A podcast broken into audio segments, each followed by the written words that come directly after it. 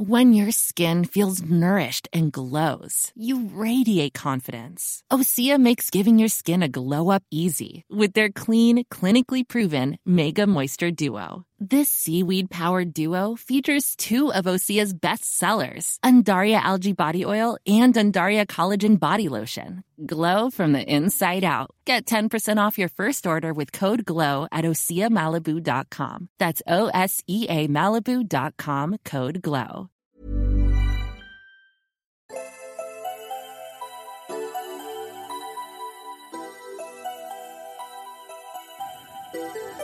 Herzlich willkommen bei Puppies in Crime, unserem True Crime Podcast. Ich bin Marike. Und ich bin Amanda. Sind wieder im Studio. Es ist ein bisschen später als sonst. Wir haben jetzt nämlich schon Essen bestellt gerade. Das machen wir ja sonst immer meistens nach dem Fall. Aber wir haben schon ein bisschen Hunger und ich muss sagen, ich freue mich auch sehr. Wir haben heute Rahmen bestellt. Ich dachte gerade, du sagst, du freust dich auf den Fall. auf, nee, auf den gar nicht. Ich freue mich sehr auf den Fall. Aber äh, ich glaube, dazu musst du vielleicht noch was sagen? Mhm. Ja. Aber bevor du was zum nächsten Fall sagen kannst, haben wir noch einen kleinen Nachtrag zu unserer letzten Folge. Ähm, wir haben ja letzte Folge eine sehr, sehr harte Folge gehabt. Das habt ihr viel mitbekommen. Manche Leute haben das auch nicht zu Ende mhm. angehört, was wir verstehen können, absolut. Wir wollten aber noch einen Nachtrag machen, weil wir nämlich über ein ganz, ganz wichtiges Thema geredet haben im Anschluss an die Folge. Und zwar ging es um das Thema, wie wichtig es ist, dass wir als Gesellschaft alle ein Auge darauf haben, wie es auch anderen Kindern geht, dass wir alle mit offenen Augen durch die Welt gehen und offenen Herzen und offenen Ohren und darauf achten, wie es den Kindern in unserem Umfeld geht, dass wenn uns Sachen auffallen, dass wir vielleicht ähm, auch mal mit Leuten reden. Und wir haben dazu eine ganz liebe Nachricht bekommen von einem Mitarbeiter in einem Jugendamt, der gesagt hat, wie wichtig es wirklich ist, dass man, wenn man etwas sieht, man sich ans Jugendamt wendet oder an die Polizei oder an die Schule, dass man irgendwas macht. Je mehr Leute zum Beispiel so eine Sache auch melden, desto größer ist die Wahrscheinlichkeit, dass das Jugendamt auch einschreiten kann, dass es wirklich auch ernst genommen wird. Und er hat auch nochmal darauf hingewiesen, ähm, wie gut die Jugendämter in Deutschland auch oft funktionieren mhm. und dass das wirklich eine ganz wichtige Hilfe und Anlaufstelle sind, dass da ganz viele Leute sind, die wirklich alles dafür geben, dass es Kindern gut geht, dass Kinder in Sicherheit kommt. Deswegen wollten wir das einfach nochmal genau. betonen. Wenn euch was auffällt oder ähm, wenn, wenn Sachen seltsam sind, wendet euch an Leute, sucht Hilfe, meldet euch. Ähm, ja.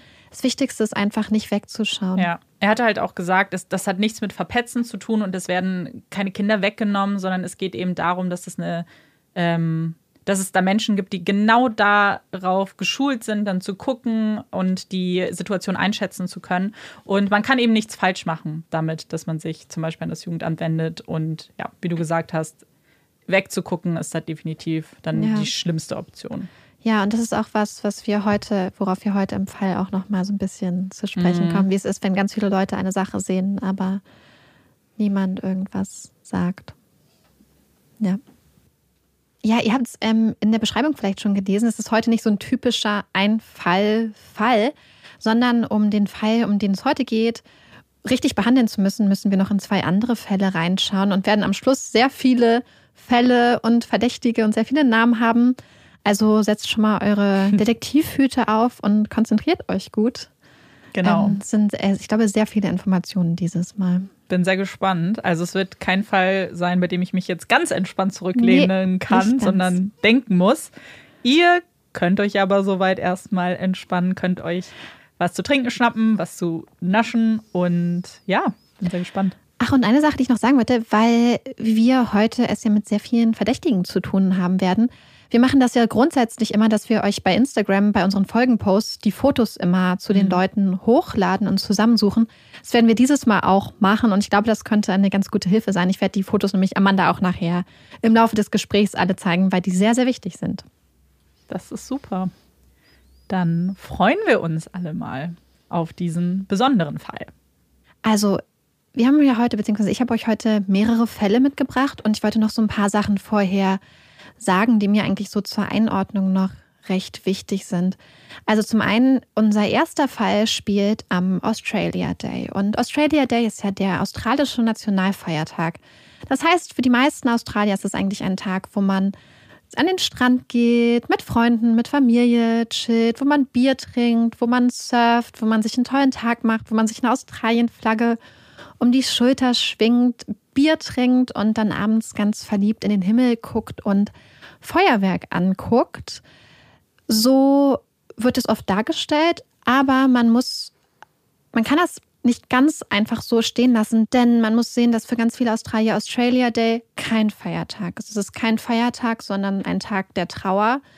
Und zwar ist es nämlich so, dass Australia Day wird ja immer am 26. Januar gefeiert und mit dem Australia Day feiert man quasi die Einfahrt der ersten britischen Flotte in den Hafen von Sydney im Jahr 1788. Und natürlich für viele britisch, irisch etc. stämmige Australier ist das quasi der Beginn ihres Australiens, der Beginn ihrer australischen Familiengeschichte. Aber natürlich für ganz viele Aboriginal People in Australien oder Torres Strait Islander ist es der Beginn von Kolonialismus. Es ist der Beginn von Ermordung, es ist der Beginn von Vergewaltigung, es ist der Beginn von Enteignung, Entmenschlichung, Demütigung. Es ist ähm, einfach der Beginn der Zerstörung ihrer Familien, ihres Lebens, ihres Wissens, ihrer Kultur, ihrer Sprache. Und das ist noch eine Sache, die ich ganz, also erstmal noch dazu sagen wollte, denn Australia Day ist halt nicht nur ein Feiertag. Deswegen gibt es mittlerweile auch ganz viele Bemühungen, den Tag auf einen anderen Tag zu legen, um quasi die gesamte australische Geschichte zu feiern und anzuerkennen, dass mit dem Kolonialismus für die meisten Australier damals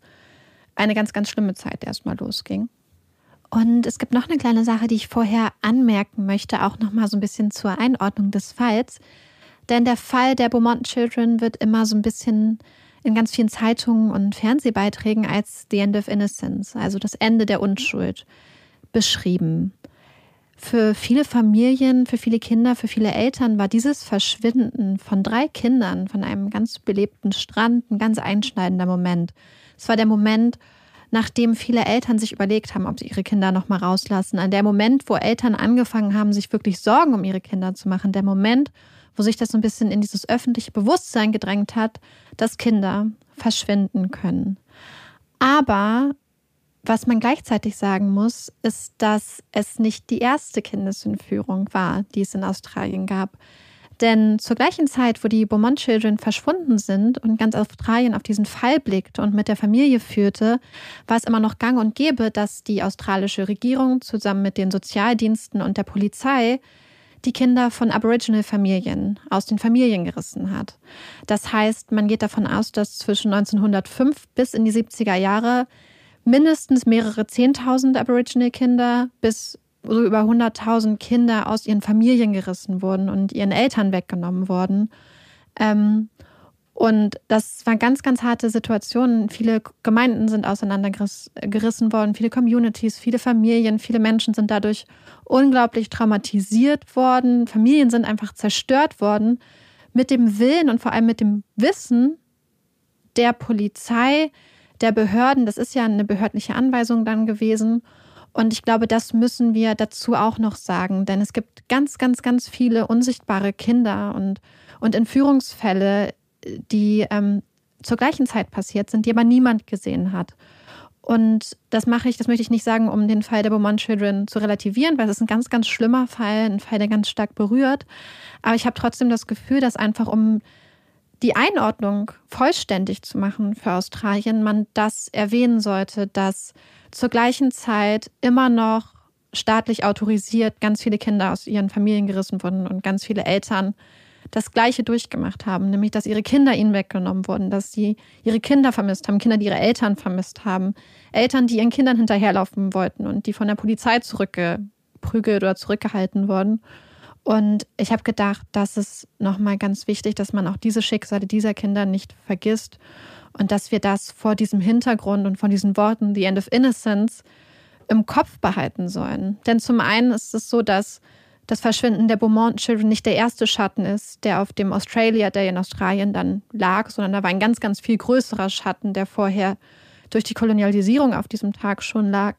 Und zum anderen ist es nur das Ende einer ganz bestimmten Art von australischer Unschuld. Und für viele Leute gab es diese Unschuld nie, weil ihre ganze gesamte Existenz halt auf solchen Verbrechen fußte und diese Verbrechen ganz massiv in ihr Leben eingegriffen haben.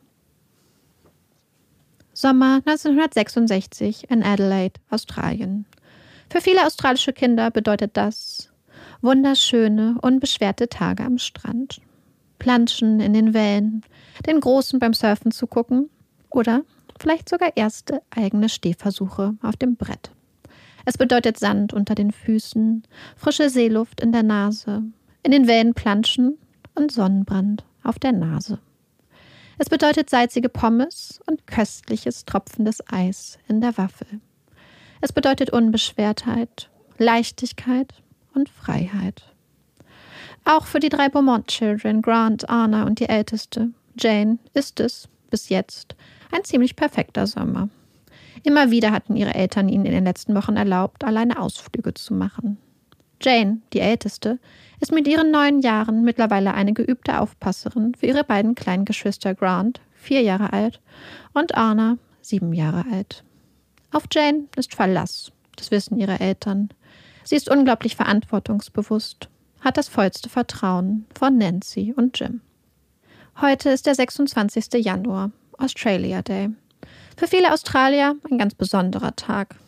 Einheimische und Touristen drängen an die Strände des Landes, wollen den Tag im Kreise ihrer Liebsten genießen, wollen grillen, surfen und Sonnenbaden. Es verspricht ein heißer Tag zu werden. Langsam aber sicher steigen die Anzeigen der Thermometer. Es wird heiß. Richtig heiß. So einen Tag sollte man sicher nicht zu Hause verbringen. Nein, so ein Tag schreit förmlich nach Strand, Sand und einer erfrischenden Brise und kühlen Wellen. Ja, ein perfekter Strandtag. Das denken nicht nur die Kinder, sondern auch Mutter Nancy. Natürlich dürfen sie einen Ausflug an den Strand machen. Weit haben sie es ja nicht. Die Beaumonts leben in der Harding Street 109 in Somerton Park, einer ruhigen, hübschen Wohngegend mit kleinen Bungalows und Einfamilienhäusern, mit großen Vorgärten und schattenspendenden Bäumen. Mit dem Bus sind es keine fünf Minuten bis zum beliebten Glenelg Beach. Nancy gibt den Kindern noch etwas Geld mit. Acht Schilling und six Pence. Das reicht für die Busfahrt und für ein paar kleine Leckereien. Um kurz nach 10 Uhr morgens verabschieden sich Jane, Arno und Grant von ihrer Mutter, versprechen zum Mittag wieder zu Hause zu sein. Um kurz nach 10 besteigen sie gemeinsam den Bus nach Glenelg Beach, voller Aufregung und Vorfreude auf einen prima Tag am Strand. Während die Kinder auf dem Weg zum Strand sind, trifft Nancy eine Freundin, bis sie irgendwann nach Hause zurückkehrt und anfängt, das Mittagessen für die Kinder vorzubereiten. Bald werden die drei mit strahlenden Gesichtern und leuchtenden Augen durch die Tür fallen. Sand in der Kleidung, Salz auf der Haut und mit hoffentlich ordentlich Hunger. Seeluft macht ja bekanntlich hungrig. Welche Geschichten sie wohl heute erzählen werden? Doch die Mittagszeit vergeht. Das Essen der Kinder bleibt unangerührt. Ob sie den Bus verpasst haben? Die Zeit aus den Augen verloren haben? Vielleicht laufen sie ja nach Hause. Oder sie warten auf den nächsten Bus. Bestimmt werden sie ganz bald vor der Tür stehen. Nancy wartet.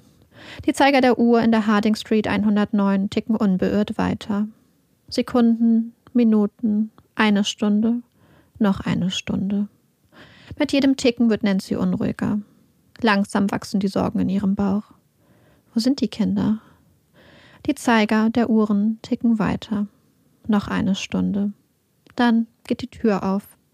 Jemand ist nach Hause gekommen. Es ist Vater Jim, der von einer Geschäftsfahrt zurück ist. Nancy erzählt ihrem Mann, dass die Kinder nicht nach Hause gekommen sind.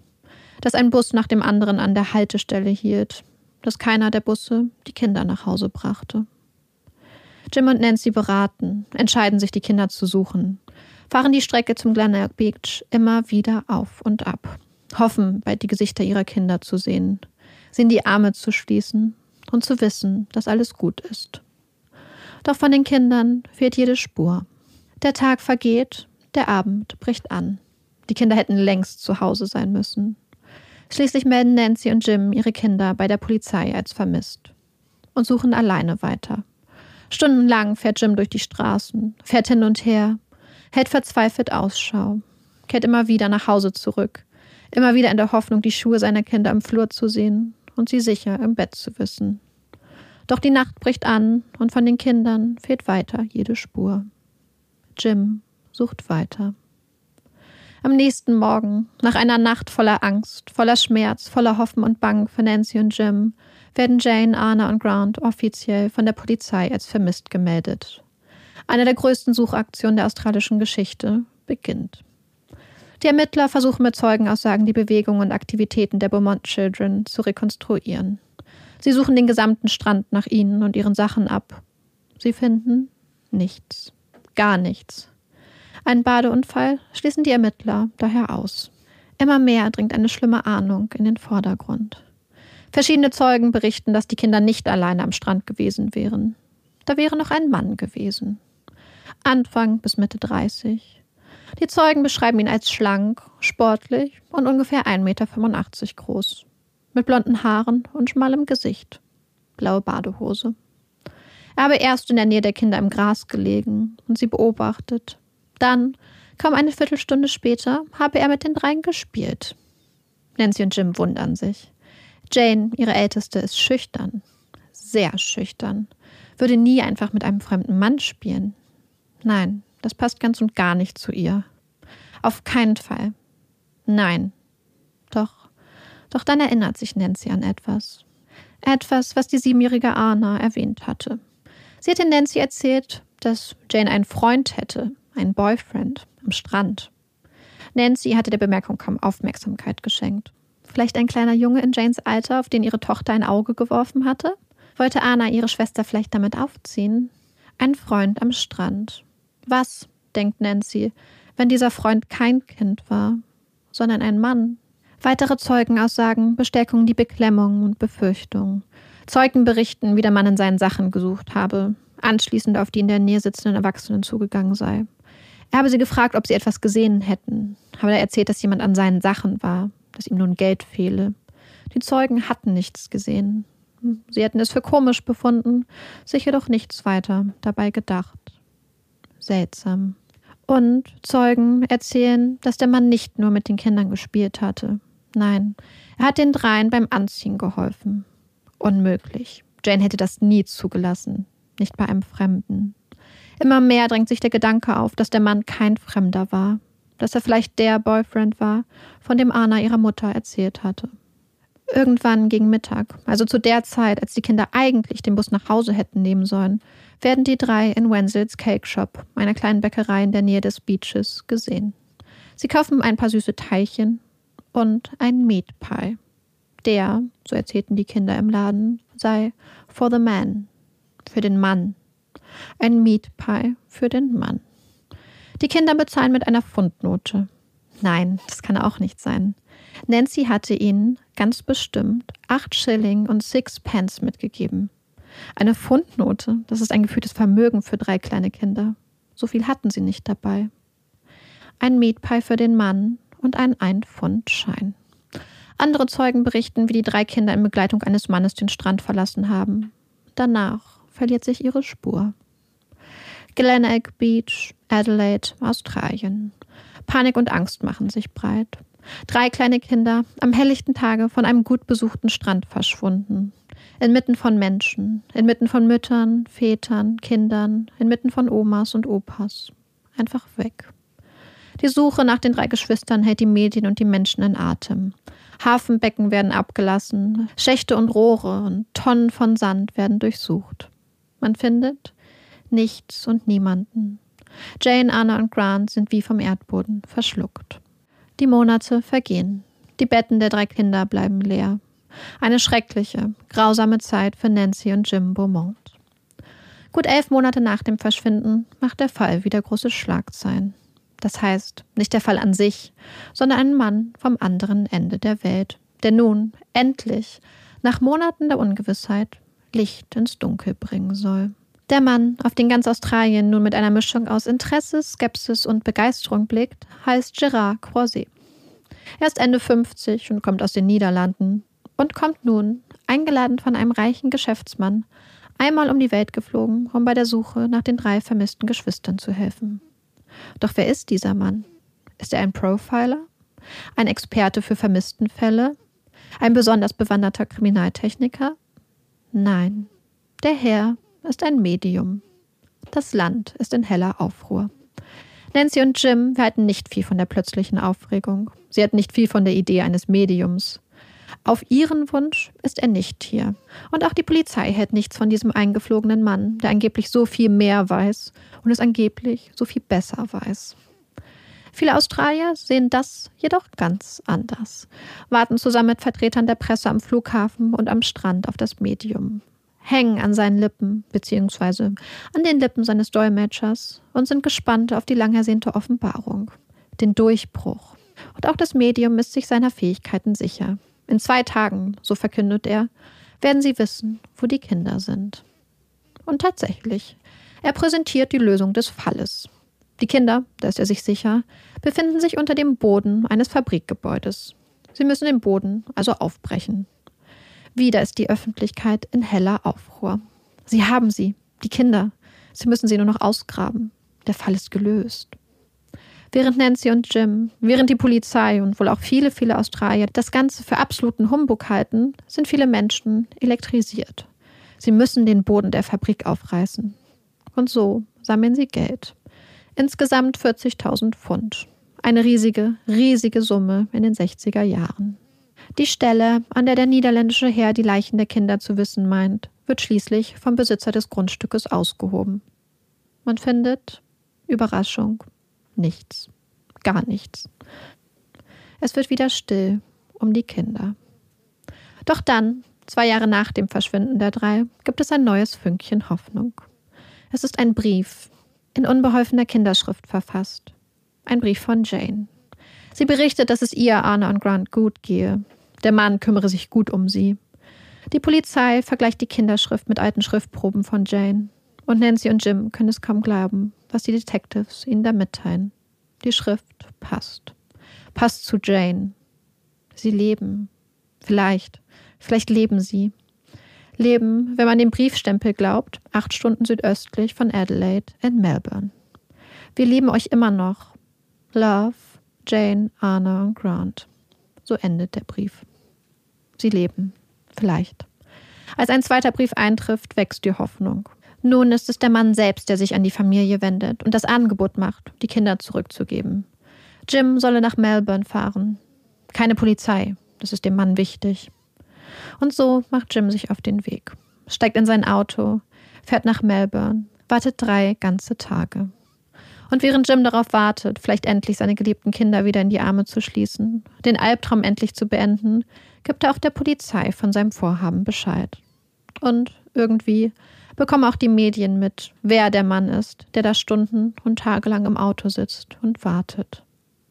Jim wartet und wartet, wartet vergeblich, fährt schließlich ohne seine Kinder nach Hause. Die Betten bleiben leer. Dafür flattert ein weiterer Umschlag aus Melbourne in den Briefkasten der Beaumonts. Es ist wieder Janes Schrift. Sie erklärt ihren Eltern, warum es nicht geklappt habe.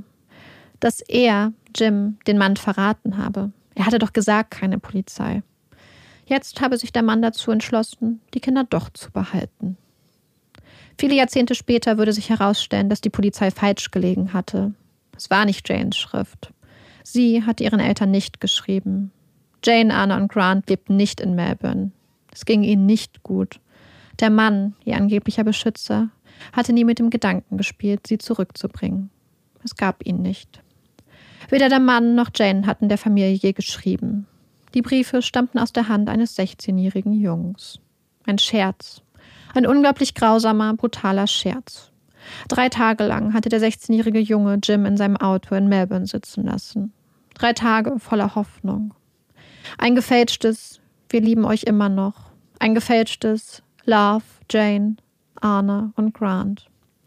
Alles Lügen, alles ausgedacht. Ein grausames Spiel. Der 25. August 1973. Sieben Jahre nach dem Verschwinden der Beaumont-Kinder. Es ist ein schöner, warmer Wintertag in Adelaide. Das Adelaide Oval ist voll mit Football-Fans. Es ist eines der größten Stadien Australiens, bietet Platz für die verschiedensten Sportarten. Heute ist Footy Time. Footy Time. Der Norwood FC gegen North Adelaide FC. Redlegs gegen Roosters. 13.000 Menschen sind vor Ort. Männer, Frauen, Kinder. Ein wildes Getümmel. Aufregung, Klatschen, Schreien, Jubel, verzweifelte Schreie. Die Menschen fiebern mit, kommentieren, schlagen verzweifelt die Hände vors Gesicht. Immer mit dem Wissen, dass sie es natürlich besser könnten als die Spieler und es besser wissen als der Trainer. Das Auf und Ab der Gefühle, das Leben als Footy-Fan. Mit in der Menge sitzen zwei kleine Mädchen. Joanne ist gerade elf Jahre alt. Sie ist ein verantwortungsbewusstes Mädchen, kümmert sich gerne um andere Menschen und um jüngere Kinder. Sie ist mit ihren Eltern, den Radcliffs, vor Ort im Stadion und genießt das aufregende Spektakel. Ist mittendrin und voll dabei. Neben den Radcliffs sitzt die kleine Kirsty. Sie ist gerade vier Jahre alt und mit ihren Großeltern unterwegs. Man redet, die Kinder spielen miteinander. Footy verbindet. Irgendwann müssen die Mädchen auf Toilette. Kein Problem. Solange das Spiel läuft und die meisten Zuschauer auf ihren Sitzen kleben und wie gebannt aufs Spielfeld blicken, sind die Gänge und Toiletten recht leer. Dann können die Mädchen auch alleine und zusammen auf die Toilette gehen. Ohne erwachsene Begleitpersonen. Joanne kennt sich hier schließlich aus, ist verantwortungsbewusst und verlässlich und war schon so viele Male hier im Stadion. Sie kennt den Weg zu den Toiletten in und auswendig. Und so nimmt das ältere Mädchen das jüngere Mädchen an der Hand und sie machen sich gemeinsam auf den Weg zur Toilette. Ein paar Minuten später sind sie wieder da. Alles wunderbar. Irgendwann, im dritten Viertel des Spiels, machen sich Joanne und Kirsty noch einmal gemeinsam auf den Weg zu den Toiletten.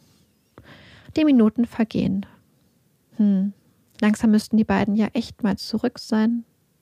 Gut eine Viertelstunde nachdem Joanne und Kirsty sich auf den Weg zu den Toiletten gemacht haben, machen sich Joannes Eltern und Kirstys Großeltern auf die Suche. Wo sind die beiden denn nur hin? Sie suchen, schwärmen aus, doch sie finden keine Spur der beiden Mädchen. Sie wenden sich an die Stadionverwaltung. Ob sie eine Ansage machen könnten? Die beiden Kinder aufrufen lassen? Bitte? Doch ihre Bitte wird abgelehnt. Erst später, nach dem letzten Viertel des Spiels, als alle Besucher aufstehen und sich auf den Weg nach draußen machen, klingt die Ansage durchs Stadion. Doch alles Suchen und all die nun wachsamen Augen sind vergebens. Sie sind zu spät. Kirsty und Joanne sind verschwunden. Einfach weg. Die Polizei wird informiert und auch Kirstys Eltern, die circa drei Stunden von Adelaide entfernt bei einer Veranstaltung sind, werden angerufen. Sie machen sich sofort auf die dreistündige Rückfahrt ahnen noch nicht, dass dies der längste Tag ihres Lebens werden würde. Als sie in Adelaide ankommen, fehlt von Kirsty immer noch jede Spur. Ihre Großmutter ist aufgelöst und weint. Die Suche geht weiter und auch die Medien bekommen Wind von dem Verschwinden der kleinen Mädchen. Erinnerungen werden wach. Erinnerungen an einen unglaublich heißen Sommertag sieben Jahre zuvor. Australia Day. Das Verschwinden von drei kleinen Kindern. Schon wieder diesmal zwei kleine Kinder, verschwunden an einem vollen, belebten Ort, unter den Augen tausender Footy-Fans. Am nächsten Tag ist das Verschwinden der beiden Mädchen die Schlagzeile Nummer eins. Die Stadt denkt und gedenkt der Beaumont-Kinder, sieht die Ähnlichkeit und hofft auf ein anderes Ende. Als die Geschichte des Verschwindens auf den Titelseiten der Zeitung prangt, melden sich immer mehr Zeugen bei der Polizei. Sie berichten von Beobachtungen des gestrigen Tages, Sachen, die sie meistens nur ganz beiläufig wahrgenommen hatten.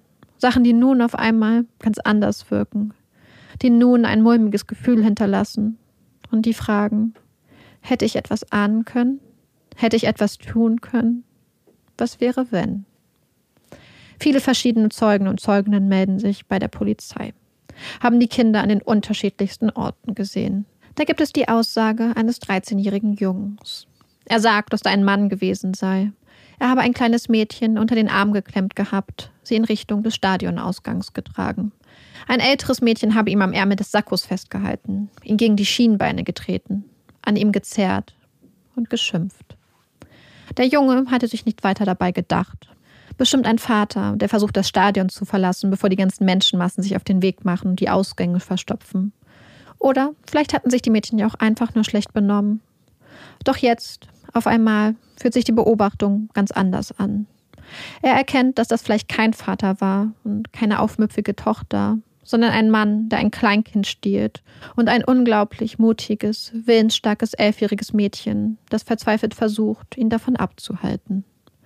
Anhand der Beschreibung des Mannes, den noch weitere Zeugen mit den Mädchen gesehen haben, erstellt die Polizei ein sogenanntes Identikit, ein Phantombild. Ein Phantombild, das erschreckt, denn das Gesicht, das sie da anblickt, kommt ihnen bekannt vor.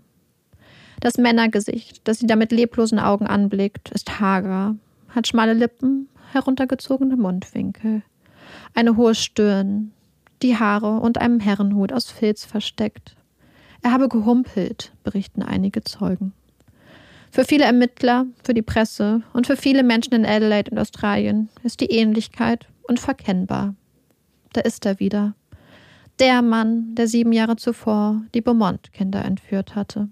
Und obwohl ganz Adelaide die Augen offen hält, obwohl es unzählige Zeugenaussagen gibt, bleiben Kirsty und Joanne verschwunden. Joannes Eltern geben die Suche nie ganz auf, verwinden das Verschwinden ihrer Tochter, ihrer mutigen, starken, humorvollen Tochter nicht. Jahrelang fährt Joannes Vater nachts durch die Straßen von Adelaide, sucht nach den beiden Mädchen, sucht nach seiner Joanne.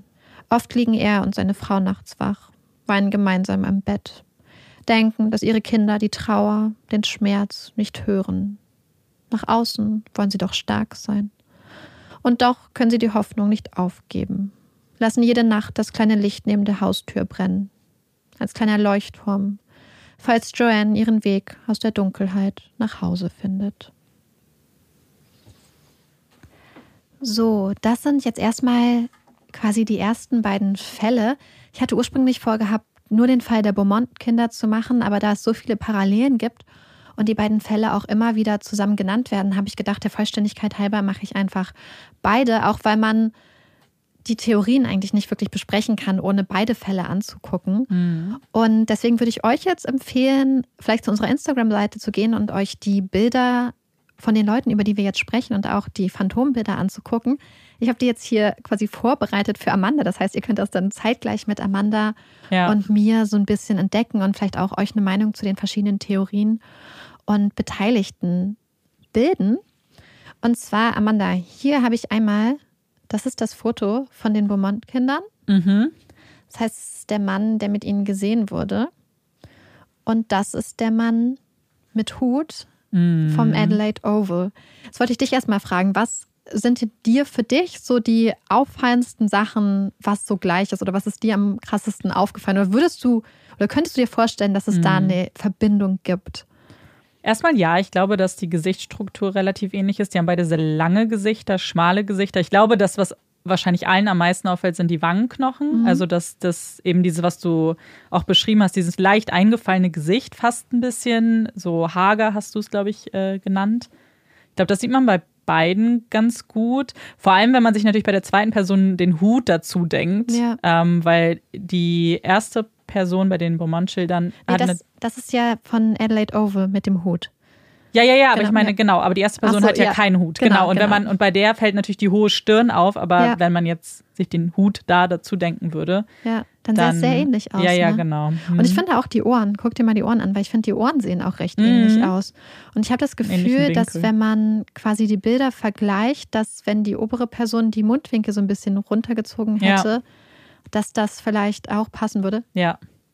So, und wie angekündigt, gucken wir uns jetzt mal an, welche Leute mit diesen Fällen immer in Verbindung gebracht werden. Ich werde später dann noch zum dritten Fall kommen, wenn wir uns einen der Verdächtigen angucken. Und zwar der erste Verdächtige ist ein Name, der uns allen bekannt vorkommen sollte, denn es ist Derek Percy. Wer unsere Folge 41 gehört hat, in den Dünen, wo, äh, in den Dünen, wo wir über die Wonder-Morde in Sydney reden, dem könnte der Name noch bekannt vorkommen, denn Derek Percy ist ein ganz, ganz berüchtigter Sexualstraftäter und ähm, Mörder in Australien, dessen Name irgendwie, habe ich das Gefühl, immer wenn es auch ungeklärte Morde gibt, die mit Kindern zu tun haben, genannt wird. Wir haben hier auch übrigens ein Foto direkt von ihm. Mhm. Was sagst du? Das Witzige ist, ich hatte es gerade ja schon gesehen, mhm. als wir über die anderen Bilder gesprochen ja. haben. Und äh, ich habe ihn sofort wiedererkannt von dem anderen Fall, ja. weil da hatte, hatten wir den natürlich uns auch das ist ein angeguckt. sehr eindrückliches Gesicht. Finde genau, ich, das vergisst man auch nicht, weil ich finde, er sieht ex, also er sieht so einfach, äh, um jetzt mal das Klischee zu bedienen, einfach böse aus. Dieses Bild ist einfach das lässt einen so erschaudern fast. Und ich glaube, dass da schon vieles passt. Ich weiß nicht, dieses lange Gesicht halt schon alleine, was mhm. man halt einfach sieht. Ja, also Derek Percy wird immer genannt, deswegen wollte ich ihn hier auch aufführen. Es gibt aber ein paar Sachen, die also es gibt natürlich Gründe, warum mhm. er aufgeführt wird. Und zwar ist es die Tatsache, dass er mit mehreren ungelösten Mordfällen in Verbindung steht. Ähm, er ist auch wegen einem Fall ins Gefängnis gekommen, die Ermordung eines kleinen Mädchens, wo er aber aufgrund von Insanity dann quasi den Rest seines Lebens auch im Gefängnis verbracht hat, aber nicht so rechtskräftig verurteilt mhm. wurde, mhm. weil er schuldunfähig war. Er hat halt immer so ganz starke ähm, ja, Erinnerungslücken gehabt. Aber ähm, man geht davon aus, dass er sehr viele Kinder entführt, ähm, sexuell missbraucht und ermordet hat. Deswegen würde das theoretisch, obwohl wir ja nicht genau wissen, was mit den Kindern passiert ist, passen. Aber was man sagen muss, ist, dass er im Jahr 1948 geboren wurde. Das heißt, mm. er war zum Zeitpunkt, als die Beaumont-Kinder entführt wurden, noch nicht mal 18. Ja. Und er kam aus einem anderen Teil Australiens. Aber er hat wohl zugegeben, dass er an dem Tag in der Nähe von dem Strand war. Jedoch mit seinen Eltern. Hm. Also diese örtliche Verbindung ist gegeben, aber man muss halt sehen, dass er so jung war zu dem Zeitpunkt. Das heißt, es passt nicht ganz zu den Erzählungen, dass ja. da ein Mann Anfang Mitte 30 unterwegs war dann geht man davon aus, dass weil er so jung war, er auch nicht unbedingt Zugriff auf ein Auto hatte, weil man geht ja davon aus, dadurch, dass die Kinder, die Beaumont-Kinder insbesondere so plötzlich verschwunden sind, dass sie mit einem Auto vielleicht vom Strand weggefahren mhm. wurden. Da geht man davon aus, dass er diese Mobilität nicht hatte. Dann müssen wir natürlich sehen, dass wir vielleicht davon ausgehen, dass die Kinder den Täter ja schon kannten. Ja. Und das würde auch nicht genau zu so einem Besucher passen. Und es gibt ein ganz ausschlaggebendes Argument. Denn als das, also als Joanne und Kirsty aus dem Adelaide Oval entführt wurden, war er schon im Gefängnis. Hm, ja, gut. Okay. Und deswegen, er wird überall genannt und das ist einer der Namen, die immer wieder aufkommen. Deswegen wollte ich kurz darüber reden, einfach der Vollständigkeit halber. Auch einfach, weil es ja mit unserem alten Fall zu tun hatte. Mhm. Aber ich persönlich würde sagen, die Tatsache, dass er A zu jung ist, ja. dass er nicht aus der Gegend kam, weil auch er hätte ja ganz starke ähm, Ortskenntnisse haben müssen, um Kinder wirklich verschwinden zu lassen. Mhm. Ich glaube, das ist ein bisschen schwerer, wenn man da nur zu Besuch ist, wenn man so 17 ist, drei Kinder zu managen ja. gleichzeitig.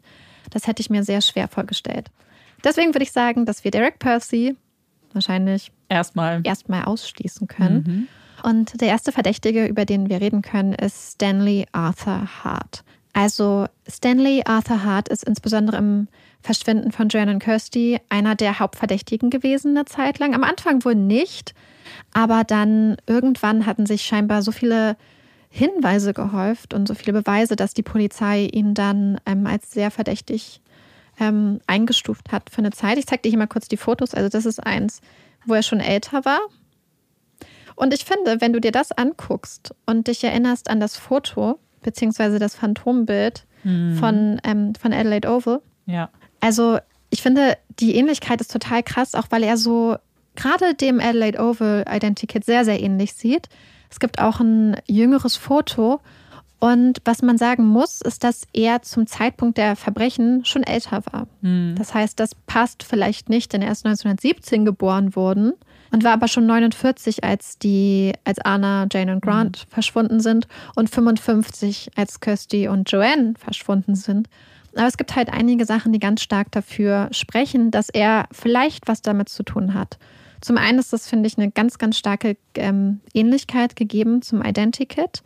Und dann ist es auch so, dass er angeblich ein riesiger Norwood FC-Fan war und eigentlich mhm. nie ein Spiel verpasst hat. Aber an diesem Tag war er nicht im Stadion. Okay. Und das finde ich ganz interessant, dass jemand, der eigentlich immer hingeht, dann nicht da ist. Ja. Wir wissen auch, dass er ein Sexualstraftäter war und dass er auch teilweise umziehen musste und so, um quasi das in den Griff zu kriegen, was aber wohl nicht geklappt hat. Und es gibt eine ganz ähm, interessante Sache, denn er hatte wohl Aussagen seiner Familie zufolge zu dem Zeitpunkt, als Joanne und Kirsty verschwunden sind, Zugriff und Zugang zu einem quasi Luftschutzbunker mhm. in der Stadt. Und ähm, da war wohl ganz gut Platz und so. Und dieser Luftschutzbunker ist dann zwei Jahre später aufgeschüttet, also zugeschüttet worden und verschlossen worden. Okay. Und das wäre natürlich ein Ort, wo man zwei Kinder auch total ja. gut verschwinden lassen könnte. Das sind so ein paar Sachen, die ihn scheinbar zusammen mit anderen Sachen verdächtig machen. Und war so verdächtig, dass die Polizei zwischenzeitlich wirklich ähm, sein Geburtshaus, also quasi das Haus seiner mhm. Kindheit durchsucht hat und andere ähm, Grundstücke und Häuser, wo er gelebt hat. Man hat zum Beispiel auch für so eine blutbefleckte Schürze gefunden, was aber gepasst hat, weil er also ein Metzger war. Ach so. Also das war jetzt nicht so überraschend. Also sie haben es versucht und haben da ganz viel durchsucht, aber es gibt noch andere Grundstücke, die wohl und Häuser, die nicht durchsucht wurden. Ach ja, und warum er nämlich auch dann in den Fokus gerückt ist, war die Aussage von einem Familienmitglied, das ein verurteilter Sexualstraftäter auch war, der ihn quasi damit in Verbindung gebracht hat, weil er hat wohl auch immer so einen Hut getragen mhm. und auch an dem Tag. Aber insgesamt scheinen doch die Hinweise und die Verbindung so stark gewesen zu sein, dass die Polizei halt eine Zeit lang sehr, sehr intensiv da Ausgrabung durchgeführt hat, jedoch bis jetzt nichts gefunden hat. So, das war Arthur Stanley Hart. Und jetzt kommen wir zu. Falsch. Das war Stanley Arthur Hart und jetzt kommen wir zu Arthur Stanley Brown. Das ist unser nächster Verdächtiger. Brown ist auch einer von den, ich sage mal, älteren Kandidaten in diesem Fall. Er ist 1912 geboren.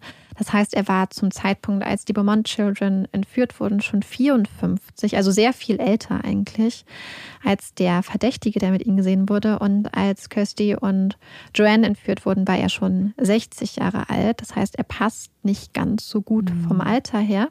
So, ich zeige dir jetzt mal ein Foto. Also, das ist eher später gewesen, mhm. in, im fortgeschrittenen Alter.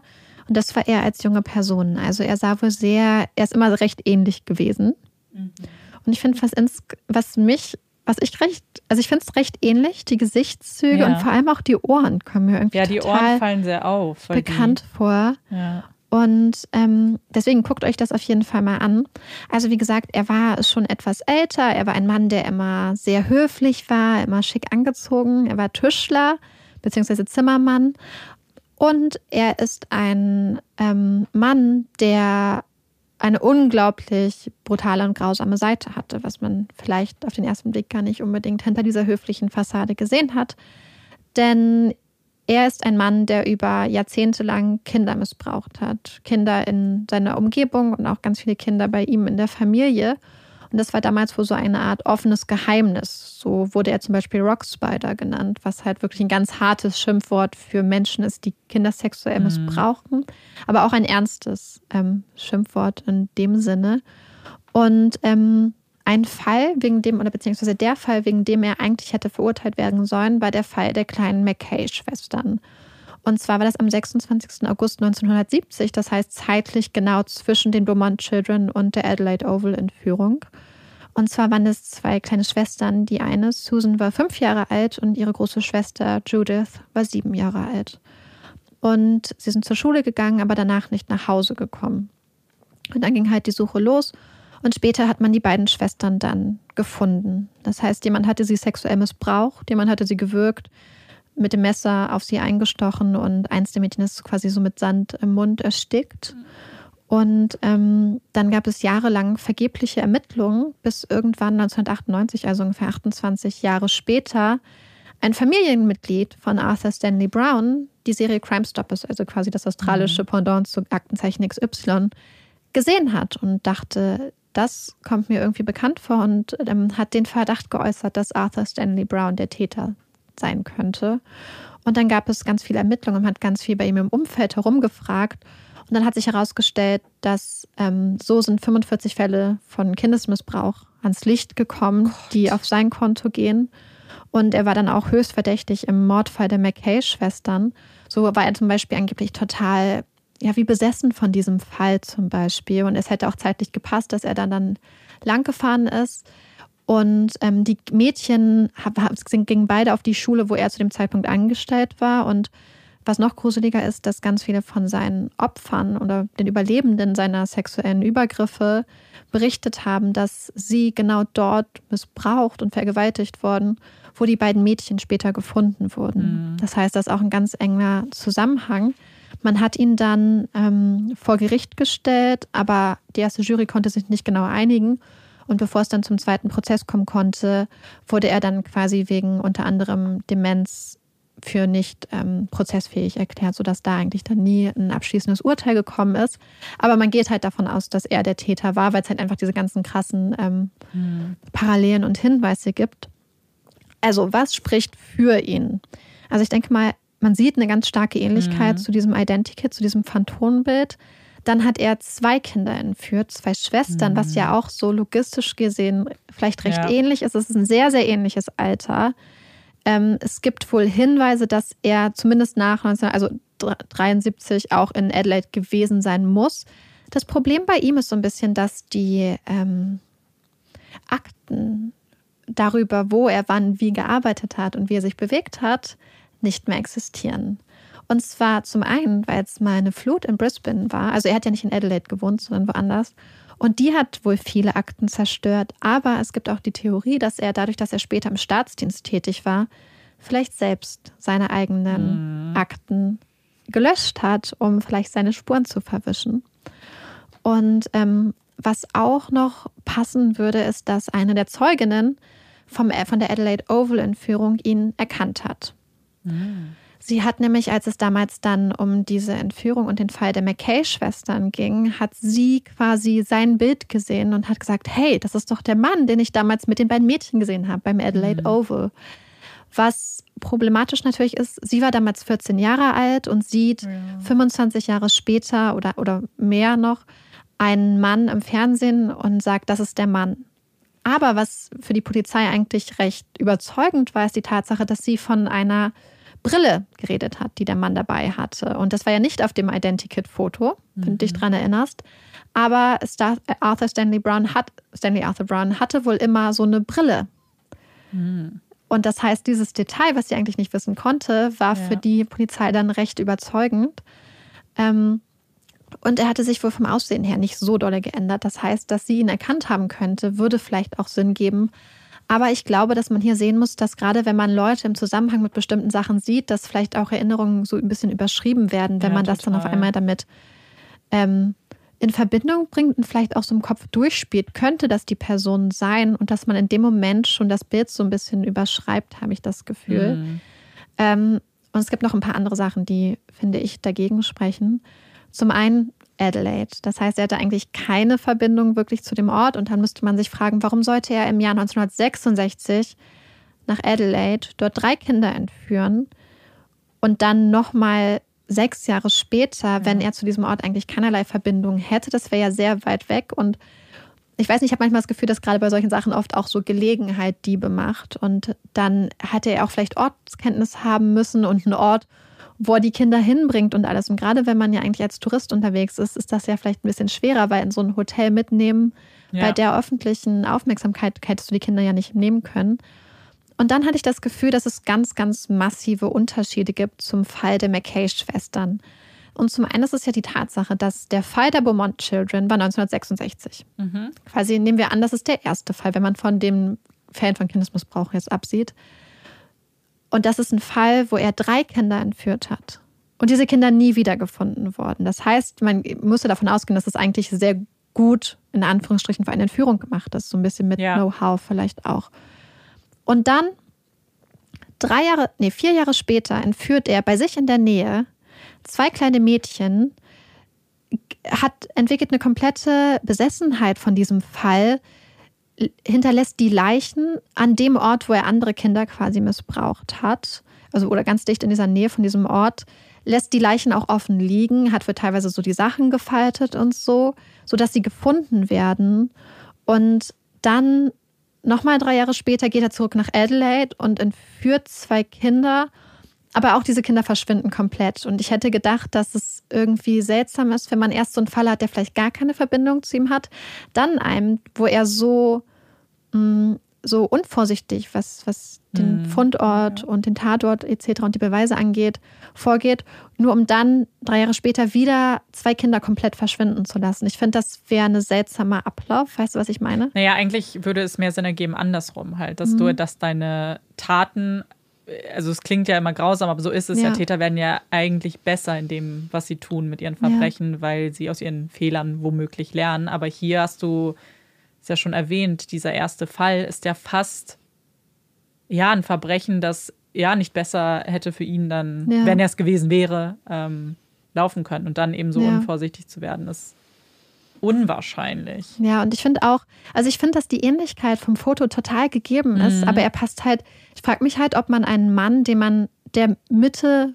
50 ist, ob man den als Mitte 30 beschreibt. Und ich glaube Ja. nicht besonders, wenn man ihn ganz körpermäßig sieht, also mit einer Ja. Badehose. Naja, ich glaube, man muss erstmal grundsätzlich, wenn wir über alle sprechen, ich meine, wir haben es jetzt schon so oft erwähnt in anderen Folgen, aber das ähm, natürlich dann alles basiert ja auf Zeugen und Zeuginnen und äh, die können sich natürlich irren, aber bei so einem großen Unterschied bin ich dann auch ein bisschen skeptisch, muss Und bei ich so sagen. vielen Zeugen war ja teilweise der Genau. Mann, gerade bei den Beaumont Children, auch mit den Leuten teilweise geredet hat, Ja, genau. beispielsweise.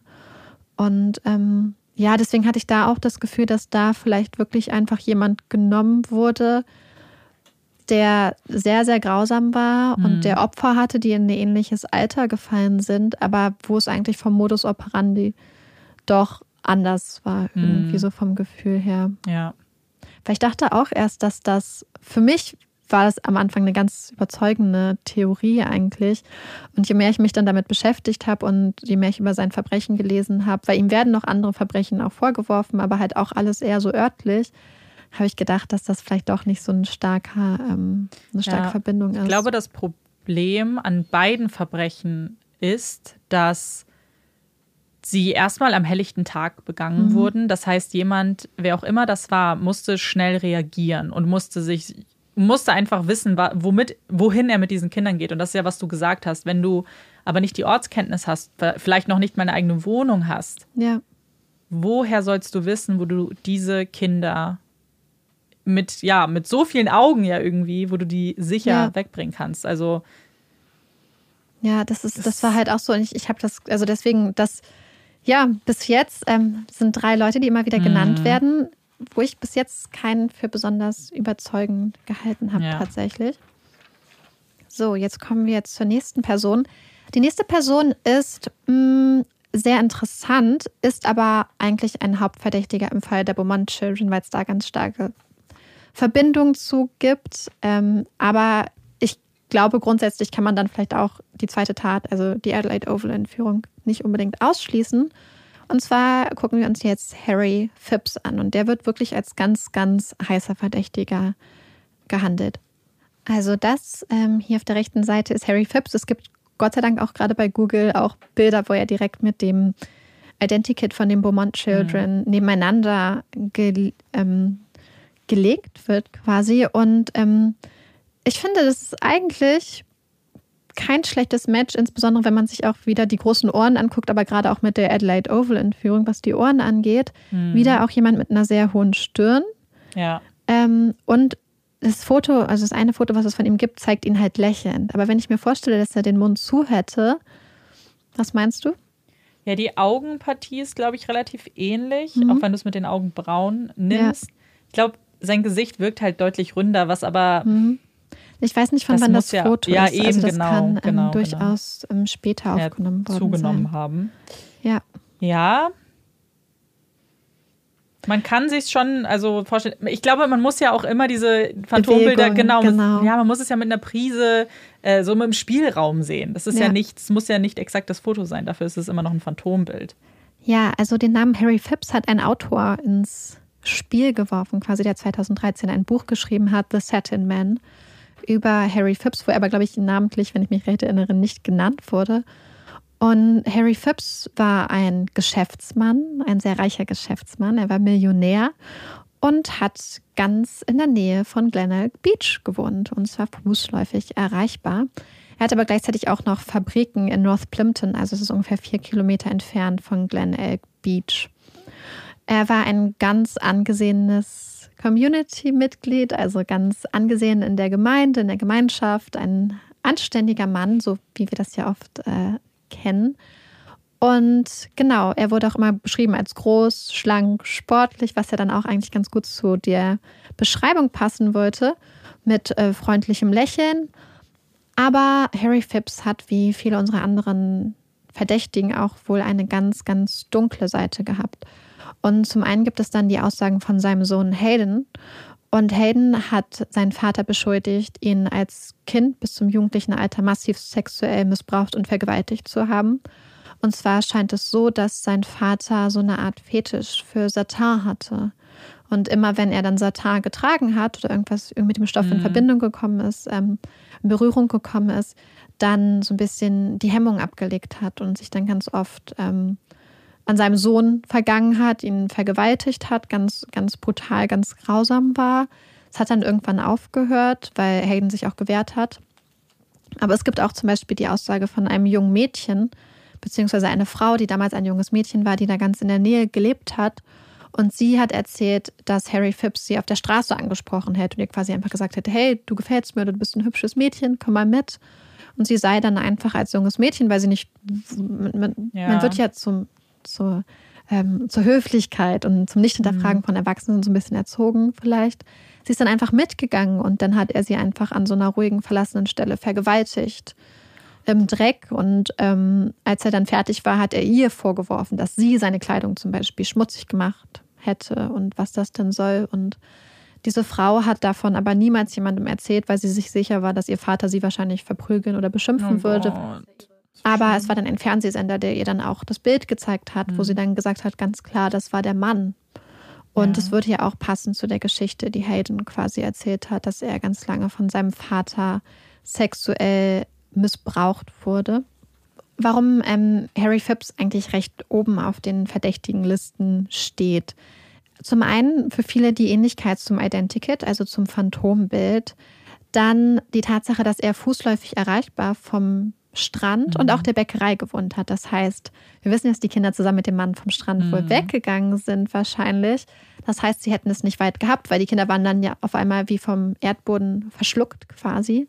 Es gibt nämlich auch die Aussage von Hayden, dass die Kinder bei ihm waren. Also sein Sohn hat das später auch gesagt, dass er wohl im, also Haydens Sohn, also der, mhm. der Enkel, Enkel, von Harry Phipps, dass Hayden damals wohl irgendwie im Baumhaus gewesen wäre oder so und gesehen hat, wie die Kinder ins Haus gekommen wären, aber später dann hinausgetragen worden wären. Und ähm, das heißt, er geht davon aus, dass sein Vater die Kinder entführt hat und hat das auch so gesagt. Dann gibt es noch ähm, ein paar ganz andere interessante Details. Und so zum Beispiel war Harry Phipps wohl dafür bekannt, dass er gerne ein Pfundnoten dabei hatte. Mm. Und wir wissen ja, dass die Kinder, als sie in der Bäckerei waren, die ja ganz um die Ecke war, mit einer Ein-Pfund-Note bezahlt hatten. Und das ist wirklich, das, was sie mitbekommen hatten, ist sehr, sehr viel weniger als so eine Ein-Pfund-Note. Das entspricht, glaube ich, heute so 15 Dollar oder so oder mehr. Also für Kinder damals schon sehr viel, sehr viel Geld. Ja. Ähm, und deswegen, das würde ja vielleicht dafür sprechen, dass er ihnen eine Ein-Pfund-Note gegeben hatte. Und das ist übrigens auch eine der Sachen, was die Ermittler immer wieder gesagt haben. Vielleicht erinnerst du dich an den Moment, wo er die Leute gefragt hat, ob sie durch seine ja, Sachen gegangen wären. Gesehen haben. Und es gibt die Theorie, dass der Täter sich so ein bisschen das Vertrauen der Kinder erschlichen hat, indem er mit ihnen gespielt hat, indem er sie vielleicht kannte und ihnen dann ihr Geld gestohlen hat. Und dann hättest du drei kleine Kinder, die mehrere Kilometer von zu Hause entfernt sind. Oh Gott. Ja. Und sie haben kein Geld mehr für den Bus nach Hause oder für was zu essen. Und dann ist da ein netter Mann, der ihnen eine Ein-Pfund-Note gibt und sagt, hey, vielleicht ich bringe euch nach Hause oder ich kaufe euch was zu essen. Und einige Leute gehen davon aus, dass der Täter quasi bewusst den Kindern das Geld gestohlen hatte, um sie ja ein bisschen so abhängig zu machen, ja. dass sie ihm vertrauen, dass sie in einer anderen Situation sind und umdenken müssen.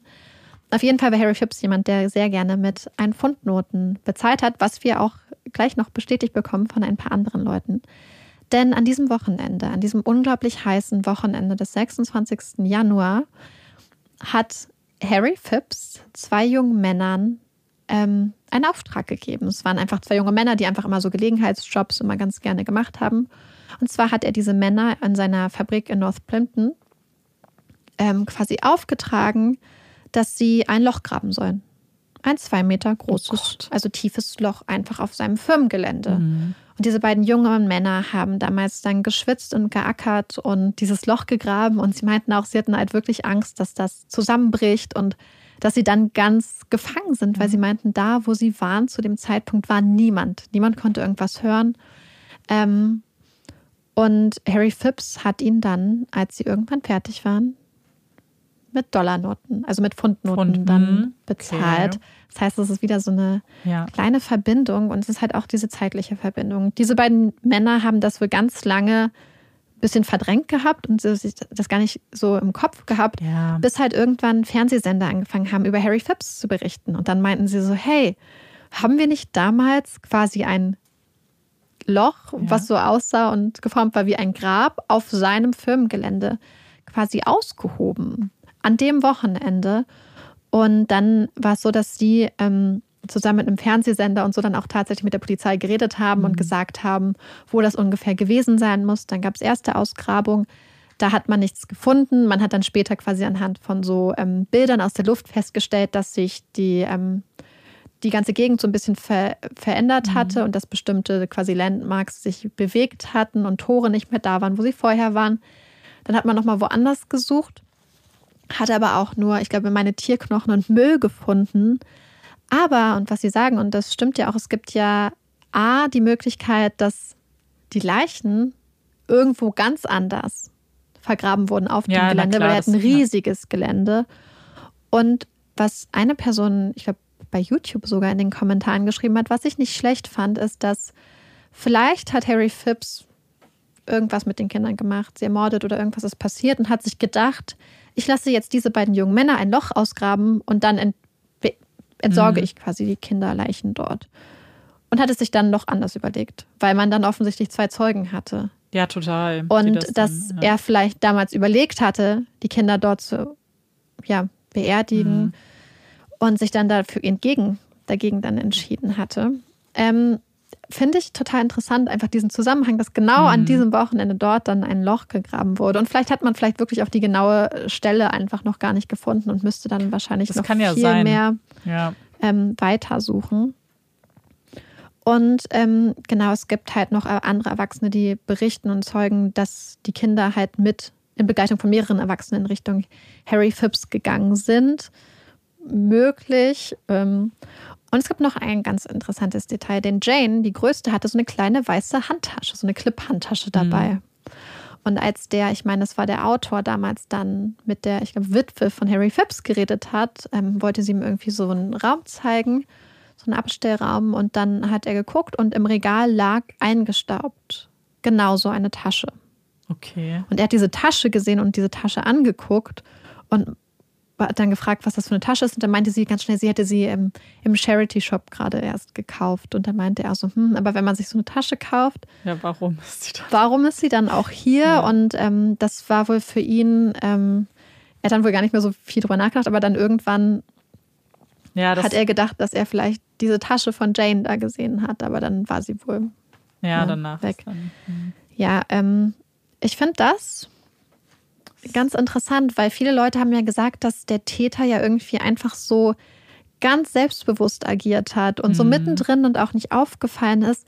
Was andere natürlich wieder sagen, ist, dass Harry Phipps ja vielleicht jemand war, den man aber kannte ja, und ihn vielleicht erkannt hätte. Mhm. Aber andererseits glaube ich, dass, wenn man sich anguckt, dass es ein Strand war voller Touristen an dem Tag und voller Leuten auch aus von weit her, die da zusammengekommen sind, vielleicht wäre er wirklich nicht aufgefallen und hätte sich dann die ganze Zeit, wo ermittelt wird, quasi hinter dieser mhm. gut bürgerlichen Fassade versteckt. Naja, und vor allem, er hätte, also ob er von Menschen am Strand erkannt werden würde, ist ja nochmal eine Sache. Ja. Wo er hätte erkannt werden können, wäre natürlich in der Bäckerei gewesen. Und da war er ja nicht dabei. Ja.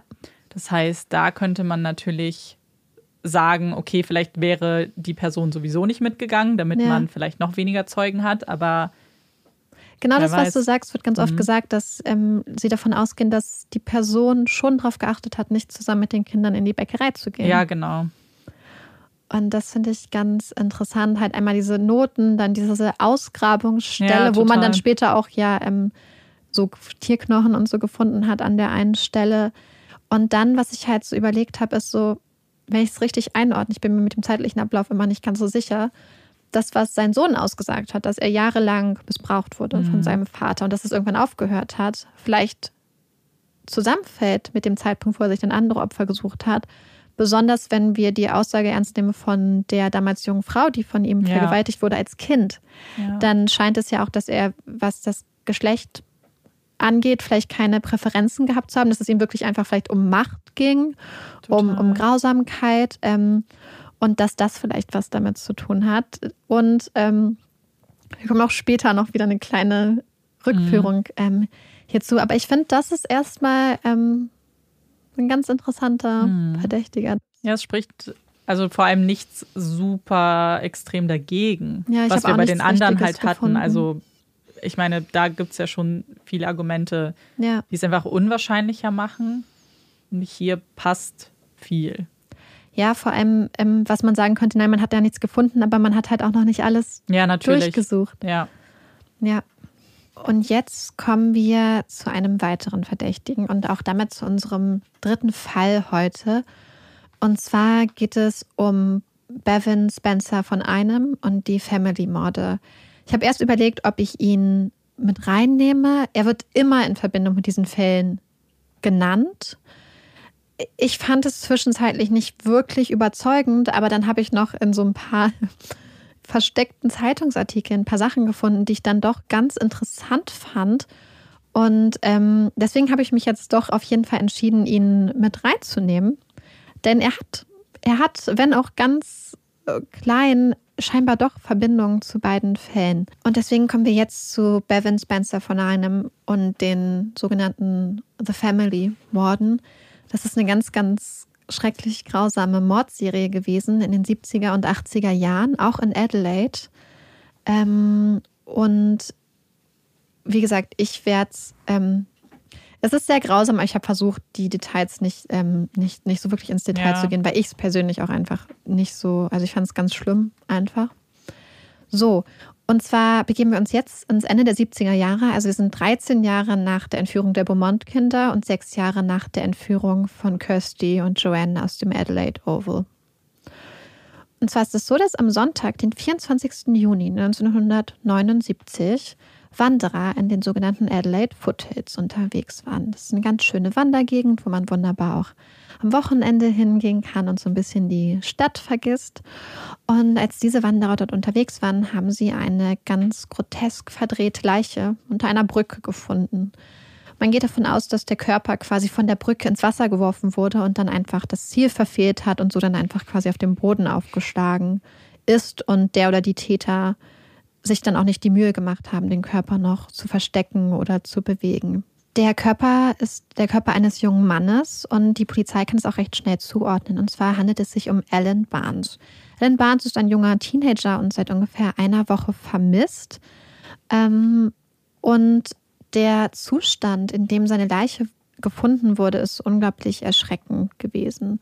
Man geht davon aus, dass er gefoltert wurde, dass er geschlagen wurde, dass er sexuell misshandelt und vergewaltigt wurde. Und der Körper wurde, bevor er abgelegt war, auch noch einmal ganz gründlich gewaschen, um ja, Hinweise Mhm. und Beweise zu, ja, wahrscheinlich äh, zu entfernen. Alan Barnes hat auch ganz viele Beruhigungsmittel im Blut gehabt und man geht davon aus, dass sein Martyrium wohl mehrere Tage anhielt. Das heißt, dass er über mehrere Tage gefoltert und misshandelt wurde.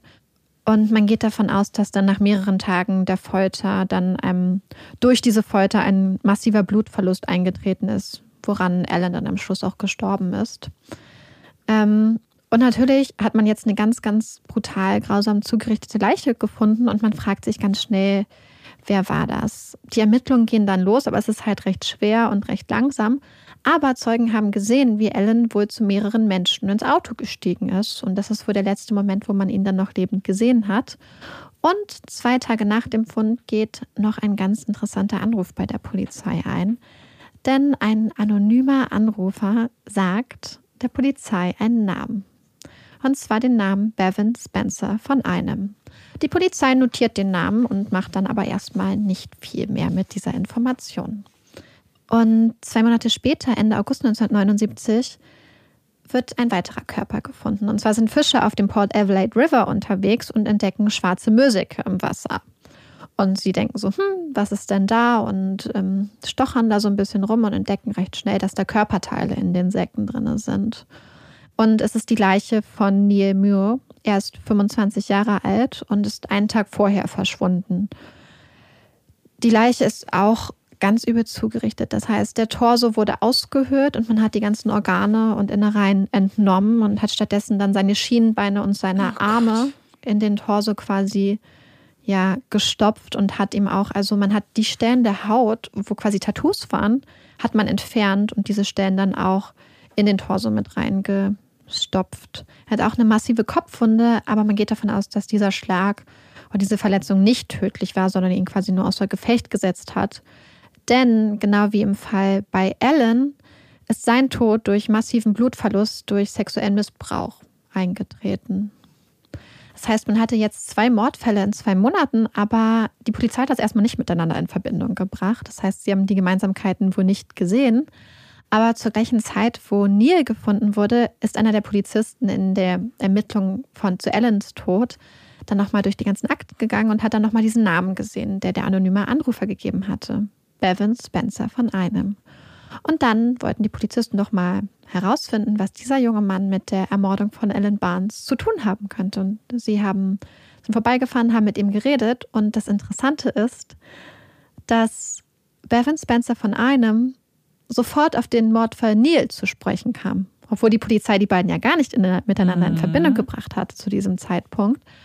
Und ähm, hat sich danach erkundigt, was da so der aktuelle Stand ist. Denn das war quasi ein Ex-Freund von ihm. Ah. Und das ist natürlich jetzt schon so ein bisschen verdächtig, wenn wir quasi einen Mordfall haben und also Allens Mordfall, wo eine Person dann quasi sagt, hier, das ist euer Verdächtiger, der ist die Person, die damit was zu tun hat.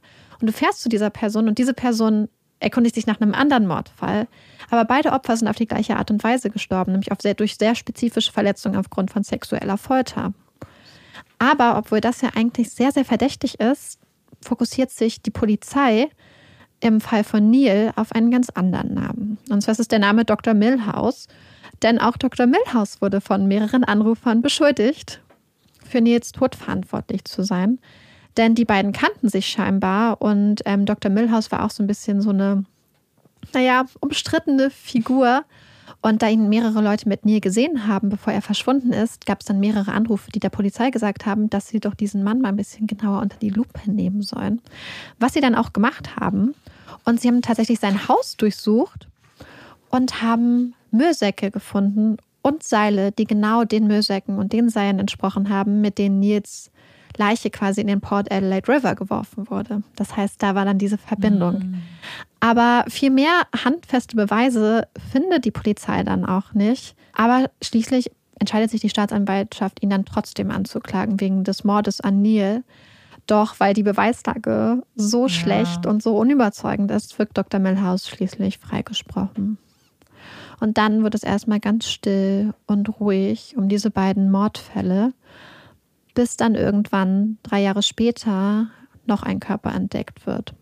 Und wie die erste Leiche, die gefunden wurde, die Leiche von Ellen, wird auch diese Leiche in den Adelaide Foothills gefunden. Und wieder ist es ein ganz grausam zugerichteter Körper. Und es ist dieses Mal der 18-jährige Mark Langley. Und der wird zu diesem Zeitpunkt seit neun Tagen vermisst. Auch Marks Körper wurde vor der Entsorgung ganz gründlich gewaschen. Und auch sein Tod ist durch massiven Blutverlust durch sexuelle Folter eingetreten. Das heißt, wir haben jetzt drei junge Männer, die alle verschwunden sind, die entführt wurden und deren Tod durch diese spezifische Art von Folter mit massiven Blutverlusten eingetreten ist. Und auch in seinem Blut gibt es verschreibungspflichtige Beruhigungsmittel. Das heißt, es ist eine weitere Parallele. Und in seinem Fall gibt es aber noch eine Besonderheit, die den Ermittlern auffällt und die sie so ein bisschen stutzig werden lässt. Denn es gibt eine Operationsnarbe an seinem Bauch. Und diese Operationsnarbe, also Operation scheinbar ist sehr fachmännisch durchgeführt worden. Zum einen ist die Stelle um die Operationsnarbe rasiert worden. Alles deutet darauf hin, dass wer auch immer diese quasi Operation noch vorgenommen hat, genau wusste, was er oder sie tat und da entsprechende Fähigkeiten hatte. Ähm, es gibt verschiedene Theorien, warum das so ist. Ich werde nicht ins Detail gehen, weil ich das so unglaublich eklig finde, aber das kann man natürlich recherchieren. Ich würde euch davon ich würde euch nicht unbedingt dazu raten, wenn ich ganz ehrlich bin, das nachzulesen. Genau, und so gab es dann den dritten jungen Mann, der vermisst wurde und dann auf die gleiche Weise gestorben ist und dessen Körper einfach irgendwo ganz nachlässig entsorgt wurde. Und ein paar Monate nachdem man Marks Körper gefunden hat, findet man noch einen weiteren Körper und das ist im Juni 1982. Und zwar ist es so, dass ein Farmer, also ein Bauer, war gerade dabei, nochmal so sein, die Vegetation auf seinem Land abzubrennen in so einer Kontro einem kontrollierten Feuer, einfach um das Land vorzubereiten für die Aussaat im nächsten Jahr, um das Land fruchtbar zu machen und quasi so Unkraut auch ähm, zu vernichten. Und nachdem er quasi sein Land abgebrannt hat und das Ganze dann wieder gelöscht ist, hat er gemerkt, dass da ein Körper liegt. Und es war eine komplett verbrannte Leiche. Er hat dann ganz schnell die Polizei ähm, alarmiert. Die Polizei ist gekommen und hat festgestellt, dass mehr oder weniger alle Hinweise und auch die ähm, kompletten, ja, das, die ganzen ja. Gewebeüberreste ähm, eigentlich verbrannt sind. Aber was sie feststellen konnten, ist, dass es ein Junge war, der dort verbrannt ist. Und zwar der 14-jährige Peter Stroganoff. Der war seit über einem Jahr vermisst worden. Er hatte sich vor einem Tag eigentlich dazu entschlossen, die Schule zu schwänzen und ist dann einfach nicht mehr nach Hause zurückgekehrt. Und sein Körper war auf bestimmte Art geteilt worden. Und zwar auf eine Art, die sehr ähnlich war wie die Art, wie der Körper von Neil, der ja im Fluss in den Müllsäcken mhm. gefunden wurde, ähm, aufgeteilt war. Das heißt, hier wurde gesagt, dass hier eine ganz starke Parallele ist. Es ist wieder ein Junge, der entführt wurde, der verschwunden ist und dessen Körper halt auf eine ganz besondere Art und Weise quasi zugerichtet wurde. Die genaue Todesursache kann man aber aufgrund der Tatsache, dass die Leiche so verbrannt war, dann nicht mehr feststellen. Und dann gibt es genau ein Jahr später, im Jahr 1983, noch einen weiteren vermissten Fall. Und zwar verschwindet ein junger Mann und es ist Richard Calvin. Und Richard Calvin ist nicht berühmt, aber sein Vater ist berühmt. Sein Vater ist ein ganz berühmter ähm, Fernsehsprecher ein ähm, Nachrichtenmoderator. Und als Richard verschwindet, erregt das natürlich erstmal ein bisschen größere Aufmerksamkeit. Am Anfang hat die Polizei noch gesagt, ach, der ist bestimmt weggelaufen, aber seine Familie und seine Freunde haben gesagt, das würde er nicht machen. Er ist gerade frisch und verliebt, er ist in ein Mädchen ja. verliebt, er hat seiner Mutter schon erzählt, dass er sie heiraten möchte und er ist sehr zufrieden, hat ein gutes Verhältnis zu seinen Eltern, zu seinen Freunden und hat eigentlich keinen Grund wegzulaufen. Und die Polizei geht aber erstmal davon aus, dass er weggelaufen ist, leider, und fängt dann erst quasi zwei Tage nach seinem Verschwinden an, wirklich die Ermittlungen einzulaufen und das Ganze als vermissten Fall zu behandeln. Zuletzt wurde Richard gesehen an einer Bushaltestelle, wo er sich von einem Kumpel verabschiedet hat und dann wollte er sich eigentlich auf den Weg nach Hause machen. Und es wären nur noch 400 Meter gewesen, aber dort kommt er dann nicht an. Mhm. Und die Polizei fängt dann halt an, Zeugen zu vernehmen und zu gucken, ob irgendwer Richard noch gesehen hat. Und die letzten Leute, die ihn noch gesehen haben, waren quasi an dieser Bushaltestelle. Aber Leute haben was gehört. Und zwar haben Leute gehört, wie sich ein Teenager wahrscheinlich mit einer Gruppe von Leuten scheinbar angeschrien hat mhm. und sich gestritten haben oder so. Und dieser Streit oder diese Auseinandersetzung sei dann ganz plötzlich vorbei gewesen und man habe Autotüren schlagen hören und dann, wie ein Auto beschleunigt ist und dann sei Richard weg gewesen. Das heißt, ganz viele Leute gehen davon aus, dass er in diesem Moment dann entführt wurde von mehreren Leuten, mhm. also nicht nur von einer Person. Aber Richard bleibt leider verschwunden. Erst einen Monat später, Ende Juli 1983, in den Mount Crawford Mountains, finden Wanderer wieder einen Körper oder den Körper eines jungen Mannes. Und es ist Richard. Er trägt immer noch die gleiche Kleidung, die er getragen hatte, als er damals verschwunden ist an der Bushaltestelle. Und auch Richards Leiche ist ganz erschreckend zugerichtet. Man geht davon aus, dass Richard mindestens einen Monat lang gefangen gehalten und gefoltert wurde, bevor er dann dort entsorgt wurde. Und auch in seinem Blut finden die Ermittler ganz viele verschiedene Beruhigungsmittel. Und die Todesursache ist wie, bei den anderen Jungs und Männern vor ihnen dieser extreme Blutverlust durch die sexuelle Folter, die ihm zugefügt wurde. Ja, ähm, die Polizei hat also jetzt fünf Fälle mit ganz erschreckenden Ähnlichkeiten und Sachen, die, ja, also Fälle, die einfach irgendwie ganz starke Gemeinsamkeiten offensichtlich aufweisen, insbesondere durch die fast exakt gleiche Todesursache in vier der Fälle. Was ganz interessant ist für die Polizei ist die Tatsache, dass so viele von den Männern oder von den Jungen Beruhigungsmittel im Blut hatten. Denn viele von den Substanzen, die sie im Blut gefunden haben bei den Analysen, sind verschreibungspflichtige und stark regulierte mhm. ähm, ähm Betäubungsmittel. Und deswegen fängt die Polizei an, quasi so Rezepte durchzugehen und die Karteien von Arztpraxen, um mal zu suchen, wer denn überhaupt quasi Zugang zu diesen Medikamenten ja. hat und wer da so eine Verschreibungspflicht, die, also ähm, ein Rezept für hat. Und wieder gibt es einen Namen, der den Ermittlern gleich auffällt. Und zwar ist es Bevan Spencer von einem. Das ist genau der junge Mann, mhm. den sie ja schon mal befragt hatten. Und zwar in der Verbindung mit Alan. Ja. Das Mordfall, wo quasi ein anonymer Anrufer gesagt hatte, dass er der Täter sei. Wo er dann aber gleich auf den Mordfall von Neil hingewiesen ja. hat und gefragt hatte, was da der Stand ist. Bevan Spencer von einem ist eigentlich so ein ganz typisch durchschnittlicher, unauffälliger junger Mann. Er ist Ende 30, Buchhalter, alleinstehend und er lebt immer noch mit seiner Mutter zusammen in einem Haus in Adelaide. Er wird immer als freundlich beschrieben, unauffällig, so wie man das ja oft kennt eigentlich. Allerdings hat Bevan auch so ein bisschen eine dunklere Seite, denn er leidet zum Beispiel an Schlaflosigkeit und fährt oft stundenlang dann nachts mit dem Auto durch Adelaide. Also er nimmt verschiedene Beruhigungsmittel, um mit seiner Schlaflosigkeit klarzukommen. Mhm. Gleichzeitig konsumiert er sehr, sehr viel Alkohol und fährt halt einfach nachts immer durch die Gegend. Und die Polizei fängt dann natürlich an zu überlegen, hm, er ist ja jetzt schon in einigen Fällen ähm, verdächtig aufgrund seiner Verbindung zu den Getöteten, beziehungsweise aufgrund von anonymen Hinweisen und jetzt auch aufgrund der Tatsache, was er für verschreibungspflichtige Medikamente zu Hause hat. Und dann reden sie mit ihm und was sie auch schaffen, ist, sie lokalisieren und machen den anonymen Anrufer ausfindig, der ihnen damals den Tipp gegeben hat im Fall Alan mhm. Barnes. Und das ist ganz interessant, denn dieser anonyme Anrufer ist angeblich ein guter Freund von Bevan Spencer von einem und berichtet, dass die beiden sich ein paar Jahre vorher kennengelernt haben und dass die beiden ganz oft durch Adelaide gefahren sein sind und dass sie dann junge Männer eingesammelt haben, dass sie diesen jungen Männern Partys versprochen haben und Alkohol und schöne Frauen und ihnen dann quasi gesagt haben, hey, hier möchtest du ein paar mhm. Tabletten und haben immer gesagt, das wären Koffeintabletten.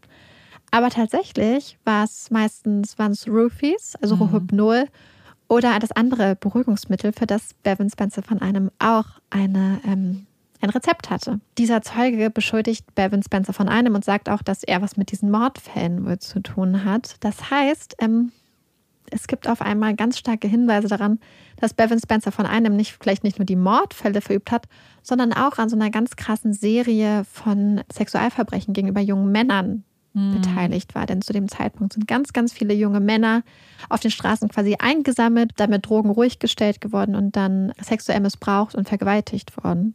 Und auf einmal hat die Polizei einen Verdächtigen für die Mordfälle und auch für diese Missbrauchsserie. Der anonyme Zeuge sagt auch, wo diese, diese Übergriffe dann stattfinden. Das Interessante bei diesem Zeugen ist übrigens, dass er komplett die Schuld immer auf Bevan Spencer von einem legt. Das heißt, er selbst, obwohl er dabei ist, weist komplett jede Schuld von sich ja. und sagt, dass er damit eigentlich gar nichts zu tun hat. Also er gesteht, bis zum gewissen Grad dabei gewesen zu sein, aber eigentlich, als hätte er übernimmt mhm. keinerlei Verantwortung für die Taten. Das muss man hier nochmal im Hinterkopf behalten.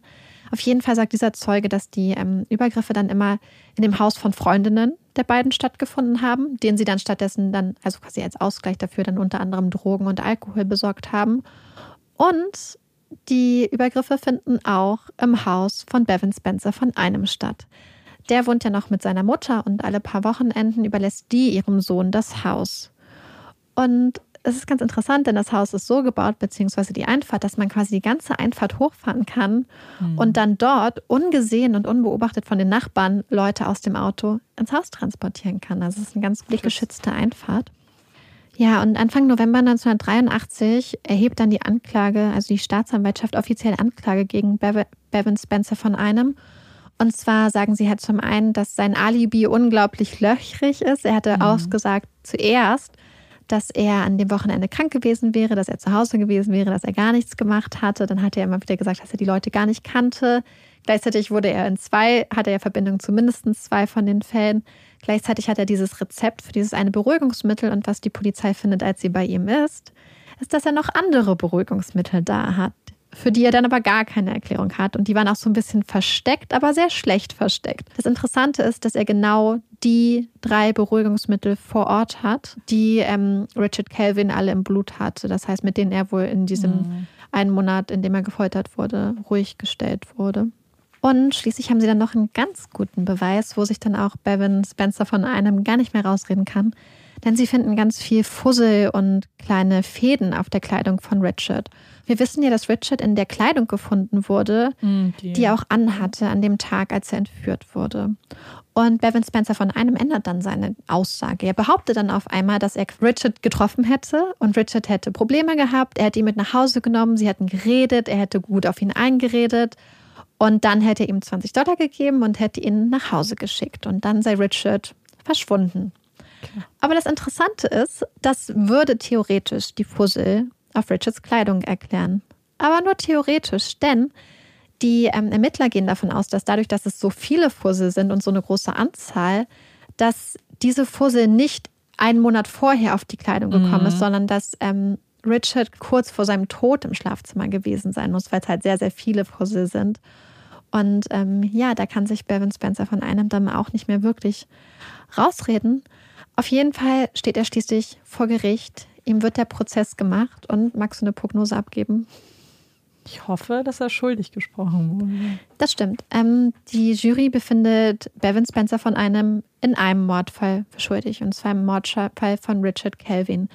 Die Polizei hat dann später immer noch gehofft, dass sie ihn dann durch andere Beweise irgendwie auch noch mit den anderen mhm. Mordfällen verknüpfen können, weil einfach aufgrund der Tatsache, dass all diese jungen Männer durch fast die gleiche ja, genau. Todesursache gestorben sind, dass dieses alle, dass sie alle entführt wurden, dass sie fast alle so massiv viel Drogen im Blut hatten, beziehungsweise Beruhigungsmittel, hatten sie gehofft, dass sie die Fälle miteinander in Verbindung bringen können. Und wenn sie einen Fall mit dem ja. anderen verknüpfen, da so eine Art Dominoeffekt entsteht und sie dann am Schluss endlich äh, Bevan Spencer von einem in allen Fällen anklagen ähm, und verurteilen können.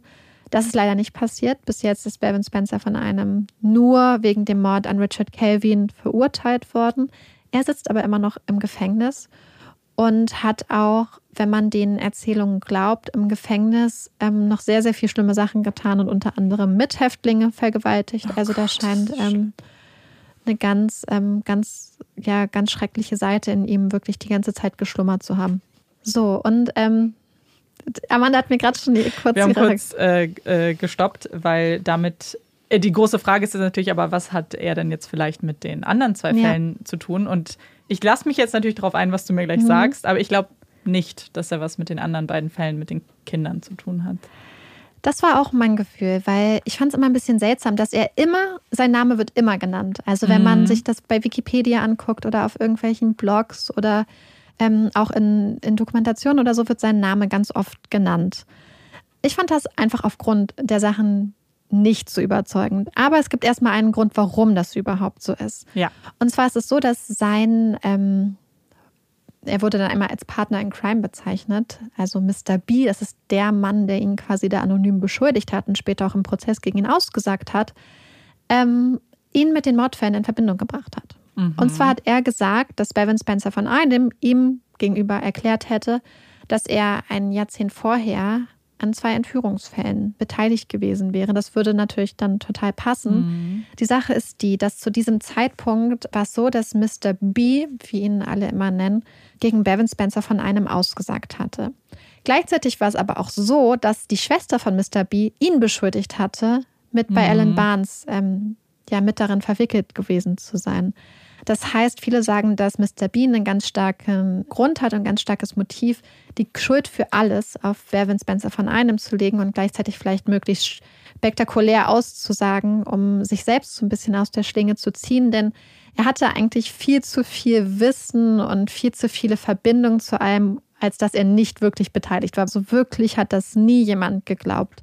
Auf jeden Fall hat er irgendwann gesagt, dass Bevan Spencer von einem in diesen Sachen äh, beteiligt gewesen aber zu dem Zeitpunkt, warum dem viele nicht so wirklich Glauben geschenkt haben, ist, dass seine Aussagen zu dem Zeitpunkt immer spektakulärer wurden und immer unglaubwürdiger und dass man dachte, hm, das ergibt ja wenig Sinn. Ja, naja, wäre es vor allem irgendein unbekannter Entführungsfall, den man vielleicht ja. nur kennt, wenn man involviert ist. Aber das war ja ein sehr großer Fall in Australien und wie du sagst, eine Spektakularität dann ja gar ja. nicht zu übertreffen. Und was man natürlich auch sehen muss, ist, dass Bevan Spencer von einem, wenn man sich das alles so anguckt, vielleicht nicht der smarteste mhm. Entführer war.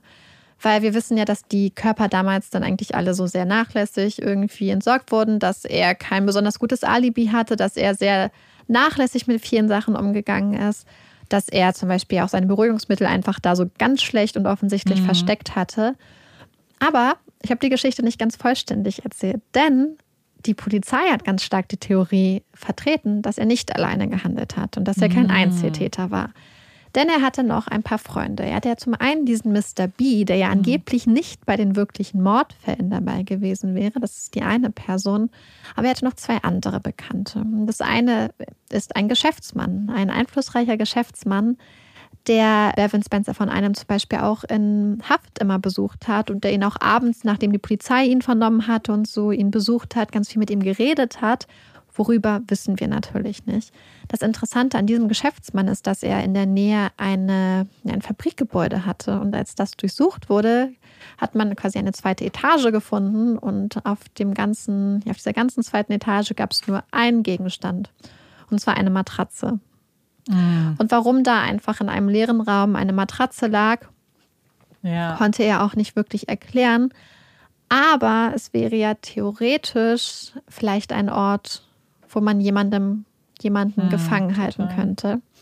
Das ist der eine Verdächtige. Und ähm, dieser Geschäftsmann hat auch einen sogenannten Roommate. Und zwar war das ein Doktor. Ein Doktor, der damals recht bekannt war in der Stadt und der später auch verurteilt wurde wegen ganz viel sexuellem Missbrauch. Er hat wohl über viele, viele Jahre junge Männer massiv sexuell missbraucht. Und da gäbe es natürlich die Verbindung, dass er eventuell Bevan Spencer von einem mit Beruhigungsmitteln hätte versorgen können. Ja. Und wir erinnern uns an die Operationsnarbe und auch um die ja sehr fachmännisch zerlegten Leichen. Das stimmt. Wir gehen ja davon aus, dass Bevan Spencer von einem, der ja einfach nur Buchhalter wäre, das vielleicht nicht hätte machen können, dass er nicht die Fähigkeiten dazu hätte. Deswegen ging die Polizei immer davon aus, dass er das nicht alleine war, dass er kein Einzeltäter war. Mhm. Und durch den einen Geschäftsmann haben wir halt einfach diese Verbindung, auch jemanden, der ihm noch immer wieder besucht hat, immer wieder mit ihm geredet hat, wir haben einen Mediziner theoretisch noch im Team. Und wir wissen ja auch, dass insbesondere im Fall von Alan Barnes und Richard Kelvin mehrere Leute immer in den Autos waren, mit denen sie entführt wurden. Das spricht nämlich auch gegen die mhm, Einzeltäter-Theorie. Das heißt, hier könnten einmal mehrere Leute quasi mit im Boot gewesen sein. Und das würde vielleicht die ganze Sache auch ein bisschen drehen, was die anderen Entführungen angeht. Denn weil ich habe überlegt, ich weiß nicht, wie du das siehst. Ja ob nicht Leute auch unterschiedliche Arten von Opfertypen vielleicht haben könnten und ob nicht vielleicht entweder diese Männer auch quasi ihren Opfertyp geändert haben oder ob nicht Bevan Spencer von einem vielleicht vorher, als er ja sehr, er war ja sehr jung zu dem Zeitpunkt, als die anderen im Kinder entführt wurden, ob er damals nicht vielleicht mit wem anders zusammengearbeitet hat. Gar nicht als der Haupttäter, sondern ob er dabei war und ob er später dann, was er gelernt hat, irgendwie mit anderen Leuten weitergeführt hat. Das wäre vielleicht eine Theorie, auf, an die ich äh, gedacht hätte. Aber warum wird er überhaupt in Verbindung gebracht? Nur weil er örtlich so, äh, ansässig äh, genau. war? Oder? Ähm, einmal gibt es diese örtliche ja. Verbindung, dann gibt es einmal diese Aussage von diesem Mr. B. Ja, so genau. Mhm. Und es gibt noch zwei andere Verbindungen, die jetzt nicht besonders stark sind. Und zwar gibt ja. es ein Video damals, als die Beaumont Children verschwunden sind, wo ein junger Mann zu sehen ist, der Bevan Spencer von einem wie aus dem Gesicht geschnitten mhm. aussieht. Das heißt, er steht da in der Menge und beobachtet, was die Polizei da so macht. Ich meine, er hat eh in der Gegend gelebt, das heißt, dass er vielleicht, vielleicht hatte er schon damals so eine Art sadistische ja. Ader oder so, hat sich das angeguckt. Vielleicht ist das aber auch eine Verbindung. Wir wissen nicht, ob mhm. er es ist, aber es ist wirklich sehr, sehr ähm, verblüffend, die Ähnlichkeit, die da besteht. Und dann habe ich in einem Artikel noch eine ganz andere spannende Sache gefunden. Denn als Joanne und Kirsty entführt wurden, war die Familie von Joanne, die Radcliffes, war nicht alleine im Stadion, sondern hatten noch einen Familienfreund dabei. Mhm. Dieser Familienfreund wird immer als Mark bezeichnet. Ist aber nicht sein echter Name. Okay. Und Mark war die halbe Stunde, bevor die beiden entführt wurden, unterwegs im Stadion mhm. und war nicht an seinem Platz. Dann ist er wiedergekommen und als dann die Mädchen weg waren und die anderen gesucht haben, ist er aber dieses Mal dann an seinem Platz geblieben und ist nicht aufgestanden und hat sich nicht an der Suche beteiligt. Das ist ja erstmal so okay. Ähm, die Familien haben immer wieder darauf mhm. hingewiesen, dass man ihn vielleicht hätte befragen sollen. Angeblich ist er ja. nicht wirklich befragt und ähm, überprüft ja. worden. Aber es gibt eine Verbindung zu Bevan Spencer von einem. Mhm. Denn dieser Mark hat später, wenn man der Familie von Joanne Radcliffe glaubt, sein Haus verkauft. Und zwar an die Mutter von Bevan Spencer von einem. Mhm. Und der hat ja die ganze Zeit mit seiner Mutter zusammengelebt. Ja. Und hatte ja auch diese besondere Auffahrt. Das heißt, kann natürlich ein Zufall sein, dass so ein Mann, mhm. der da sehr, sehr verdächtig agiert hat, zufällig sein Haus an einen Mann und seine Mutter verkauft, die ähm, in einen der schlimmsten Mordfälle verwickelt sind. Aber ich fand das ganz interessant und habe mich gefragt, ob da nicht vielleicht irgendwie eine Verbindung besteht. Ich sehe das auch und vor allem es sind natürlich nur Theorien und es kann, Ja. ist genauso Ja. wahrscheinlich wie irgendwas anderes. Genau. Aber irgendwie wirkt es für mich so konstruiert ein bisschen, Ja. weil das, was du gesagt hast, ist ja, ich glaube nicht, dass er allein agiert hat bei seinen Verbrechen, für, oder Mhm. Zumindest bei dem einen, wofür er auch verurteilt wurde. Aber das würde ja bedeuten, dass entweder am Anfang er mit einem anderen Menschen Ja. kooperiert hat oder auch schlechter geworden ist wieder, was wir ja am Anfang hatten. Mhm. Eigentlich wird man ja eher vorsichtiger und Ja.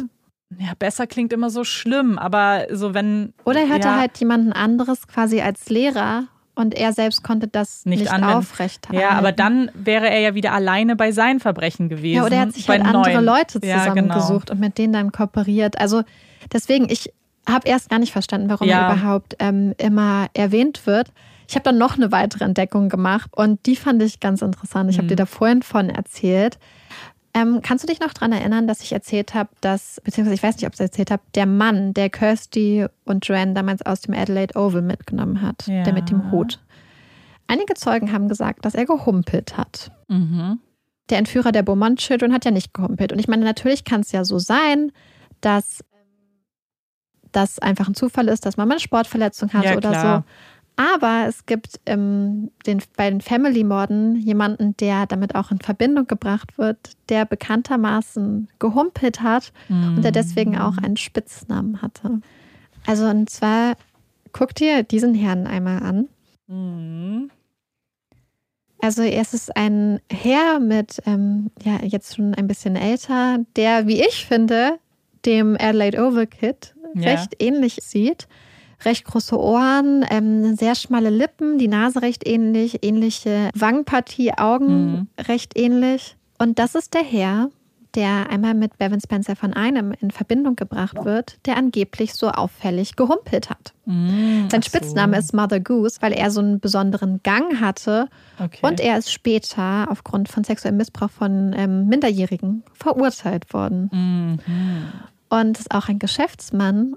Und das fand ich ganz interessant. Denn ich finde, dass auch gerade wenn man sich die Ohren und so anguckt, könnte Ja. man schon eine gewisse Ähnlichkeit sehen Ja. zum Adelaide Oval Case. Und das fand ich ganz interessant. Weil ich habe einfach so gedacht, so diese ganze Theorie, gerade bei der zweiten Entführung von Ja. Joanne Kirsty, ist es ja so, dass dieser Mark erstmal verschwunden ist. Und Ja. wir wissen ja, dass die Mädchen vorher schon mal zusammen zur Toilette gegangen sind. Und dann gehen sie nochmal, er ist vorher verschwunden. Und dann nimmt irgendjemand sie mit. ja, total. Und dann verschwinden sie. Und ich frage mich manchmal einfach, ob das vielleicht eine Zusammenarbeit war, ob da jemand war, der wusste, wie die Mädchen sich verhalten, wie sie sind. Aber wenn er die Mädchen, also die Mädchen kannten ihn auch. Diesen Mark jetzt? Genau. Ja, ja, das war So. der Freund von den genau. Eltern von Joanne. Genau. Aber hätte er dann nicht einen anderen Weg gefunden, sie mitzunehmen, als sie zu tragen? Und das andere Mädchen hatte ja offensichtlich Angst oder gemerkt, Ja. dass die Situation nicht passt, weil sie ja die Person immer festgehalten Ich hat. hatte eher das Gefühl, dass er das nicht war, weil er war ja vorher verschwunden, aber ob er vielleicht mit jemandem so, zusammengearbeitet hat und ja, jemandem okay. Mhm. angehalten hat und gesagt hat, hier, ja, Was okay. grundsätzlich, was ich mich die ganze Zeit frage, ich frage mich, was du davon hältst, Mhm. ist, wir haben ja diese Situation vor Augen, dass der Mann Kirsty im Arm trägt, die Kleine, und dass Joanne ihn am Sakkoärmel zieht und ihn tritt.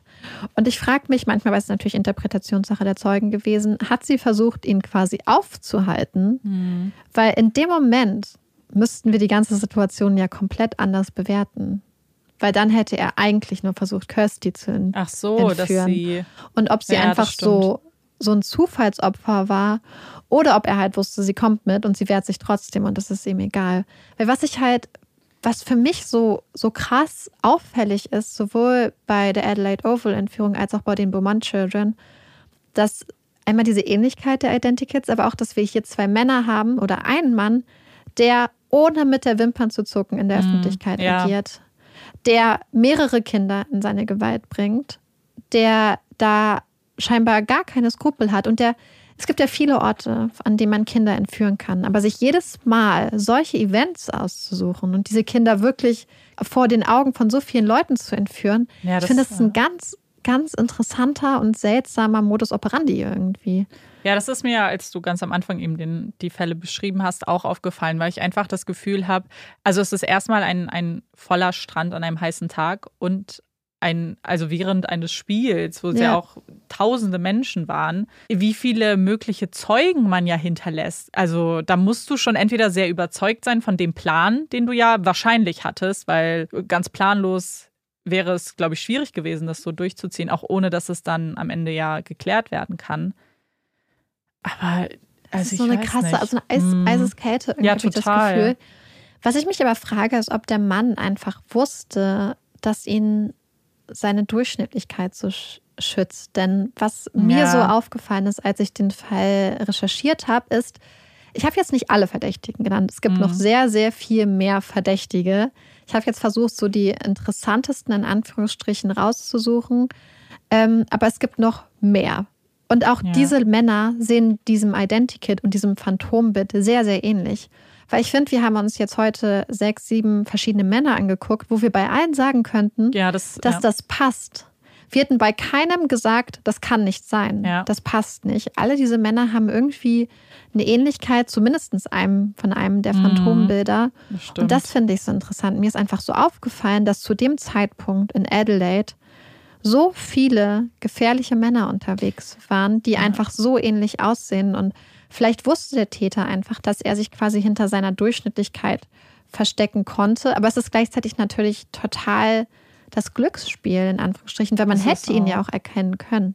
Ja, vor allem, ich weiß nicht, ob man sich selber über seine Durchschnittlichkeit bewusst ist, weil das würde mhm. ja auch bedeuten, dass deine Selbstwahrnehmung so objektiv ist, dass wenn du in den Spiegel schaust, denkst, naja, ich sehe aus wie jeder andere. Und ich glaube, weiß ja. nicht, ob das viele Menschen haben, weil man sieht ja sich selbst immer ein bisschen anders als andere.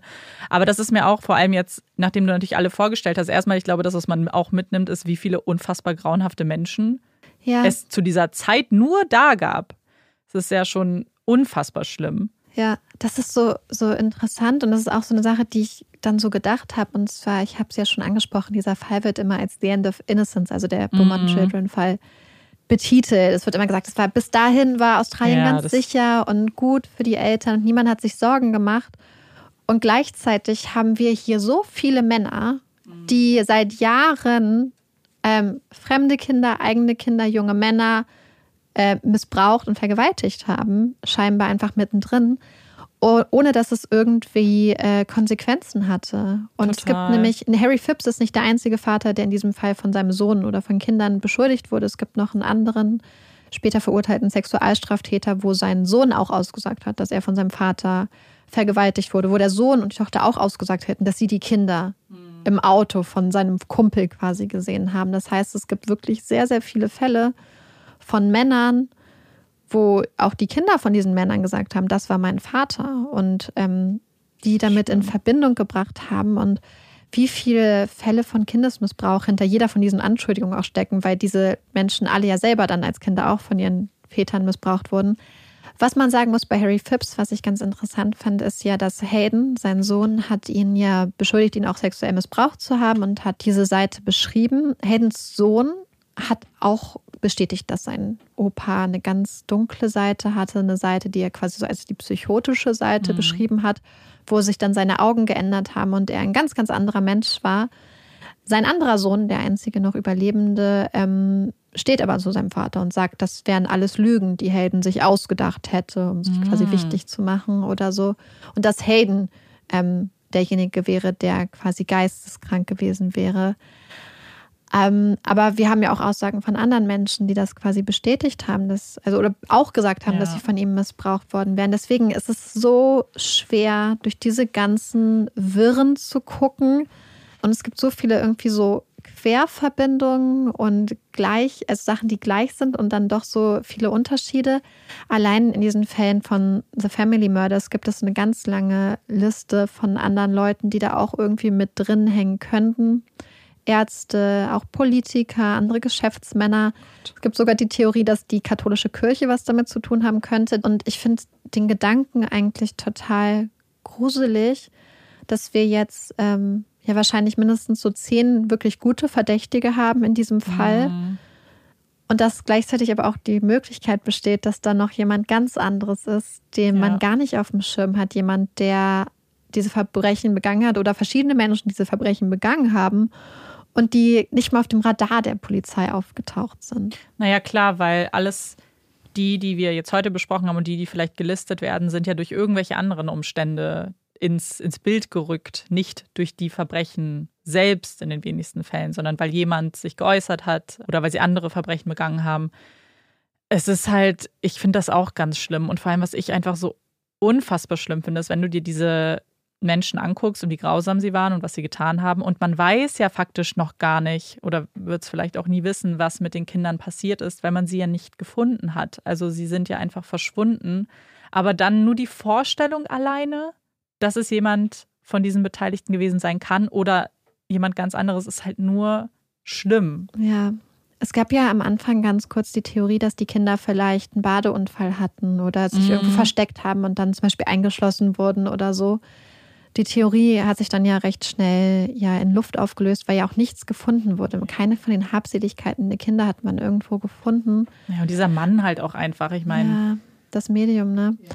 Aber ich habe auch das Gefühl, so doof sich das anhört. Ich weiß nicht, ob man sich, wenn man sich anguckt, wer verdächtig ist, ob man sich nicht fast eher von den beiden schlimmen Alternativen gewünscht hätte, dass die Kinder vielleicht wirklich irgendwo im Meer verschwunden gegangen sind, weil mhm. diese Alternative was mit ihnen passiert sein könnte, einfach so schlimm und so grausam ist und so unvorstellbar irgendwie. Ja, vor allem wir, wir sprechen so über die Theorien und irgendwie relativ sachlich und objektiv, aber wenn die Eltern werden das ja mitbekommen haben oder vielleicht auch nicht, wenn sie es nicht mehr wollten, aber das ist natürlich das dann zu lesen und dann dir eben vorzustellen, dann ist also alles andere, es kann eigentlich nicht so schlimm sein wie diese Vorstellung, die man und die Bilder, die man wahrscheinlich im Kopf hat. Ja, einige der Elternteile sind ähm, recht früh dann auch verstorben, einige sind schon verstorben. So zum Beispiel Nancy und Jim Beaumont haben sich gar nicht mehr ähm, dazu geäußert und haben sich dann ganz, also sie haben sich später auch getrennt, weil ich meine, sowas belastet ja, ja eine Beziehung total. einfach unvorstellbar.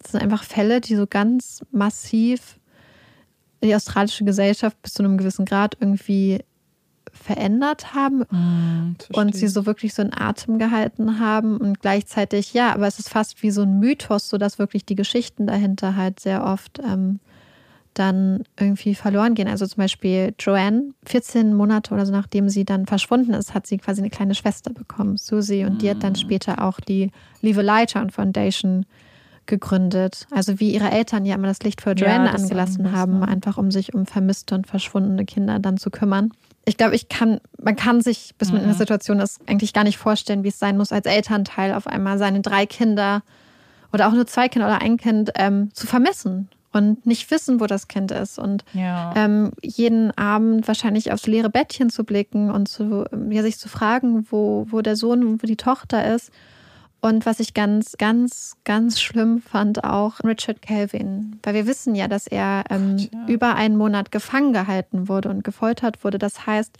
während seine Eltern nach ihm gesucht haben, während seine Freundin und seine Freunde und die Polizei mit allem, was sie hatten, nach ihm gesucht haben, war er irgendwo gefangen und alleine und wurde gefoltert. So und ich finde diesen Gedanken, dass ähm, ein Kind irgendwo ist und nach Hause möchte und dass die Eltern mhm. irgendwo sind und möchten, dass das Kind nach Hause kommt und da ist eine Person und die verhindert das und tötet das Kind am Schluss. Das, das ist einfach so schlimm.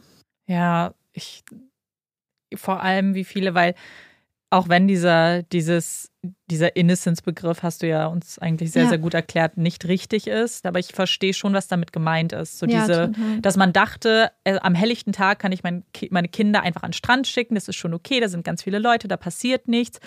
Und das ist ja auch was, was man vielleicht heute manchmal noch denkt. Beziehungsweise, wenn man nicht in der Großstadt aufwächst, ist das ja auch noch so. Und dann wenn das dann passiert und ein ganzes Land bewegt. Ich meine, das, das spielen so viele Emotionen mit rein. Erstmal die Fragen nach dem Warum, aber wahrscheinlich ja. auch Vorwürfe, wenn man sich dann wahrscheinlich auch die Frage stellt, hätte ich sie nicht schicken sollen? Hätten wir das anders machen sollen? War das so ein Trugschluss, dass das alles sicher ist? Also ich glaube. Ja, oder ja. Nancy hat sich vielleicht auch gefragt, ob sie bei Anna mal nachfragen hätte ja. sollen, wer denn dieser Freund ist. Ja, und ich kann mir gar nicht vorstellen, was man sich als Mutter für unberechtigte offensichtlich Vorwürfe macht, wenn man also eine Situation ganz anders interpretiert und dann im Nachhinein feststellt, dass der Freund, von dem die kleine siebenjährige Tochter da redet, vielleicht ein Mann ist. Und ähm, ein Mann mit schlimmen Absichten, der vielleicht da schon Sachen geplant hat. Ähm, ja, deswegen dieser Begriff The End of Innocence passt natürlich für diesen gutbürgerlichen, ähm, mhm. weißen australischen Blick. Für diese Ja. Leute war es so. Bis dahin konnte man die Kinder rausschicken. Kinder hatten sehr, sehr viel Freiheit, ihnen wurde sehr viel zugetraut. Wir haben ja jetzt mehrere Fälle gesehen, wo jungen Mädchen sehr viel Verantwortung übertragen wurde. Es gibt zum Beispiel einen ganz, ganz berührenden Brief von Jane an ihre Eltern, wo sie wohl abends auf die kleinen Geschwister aufgepasst hatten, hatte und dann noch so ihren Eltern berichtet, wie der Abend war und ähm, dann ihrem Vater sagt, hey, ich habe mir übrigens dein Radio ausgeliehen und mit in mein Zimmer genommen. Ich hoffe, das ist okay und es ist so viel Liebe und es ist so berührend, was sie in diesem kleinen Brief an ihre Eltern geschrieben hat. Und es zeigt irgendwie auch, dass wie, wie eng und wie vertraut diese bitte Ja. Verbindung war und wie viel sie ihrer Tochter auch zugetraut ähm, haben, wie ernst sie sie genommen haben als eigenständige Person. Aber deswegen, ja, insofern ist es The End of Innocence und ich wollte es halt ähm, deswegen aber trotzdem einordnen, einfach um Mhm. diesen gesamtgesellschaftlichen Kontext irgendwie zu gehen, der da halt immer Na so ein bisschen ähm, verloren geht, weil es immer so als der Kindesentführungsfall gilt, wo ich aber denke, dass man gesamtgesellschaftlich da ganz, ganz, ganz, ganz viele Fälle von Kindesentführung Ja. und so werden sie mittlerweile auch angesehen, weil es mittlerweile anerkannt Gott wird, dass es ein Dank. massives Unrecht war, ähm, dass diese Fälle einfach komplett oft vergessen werden. Ja.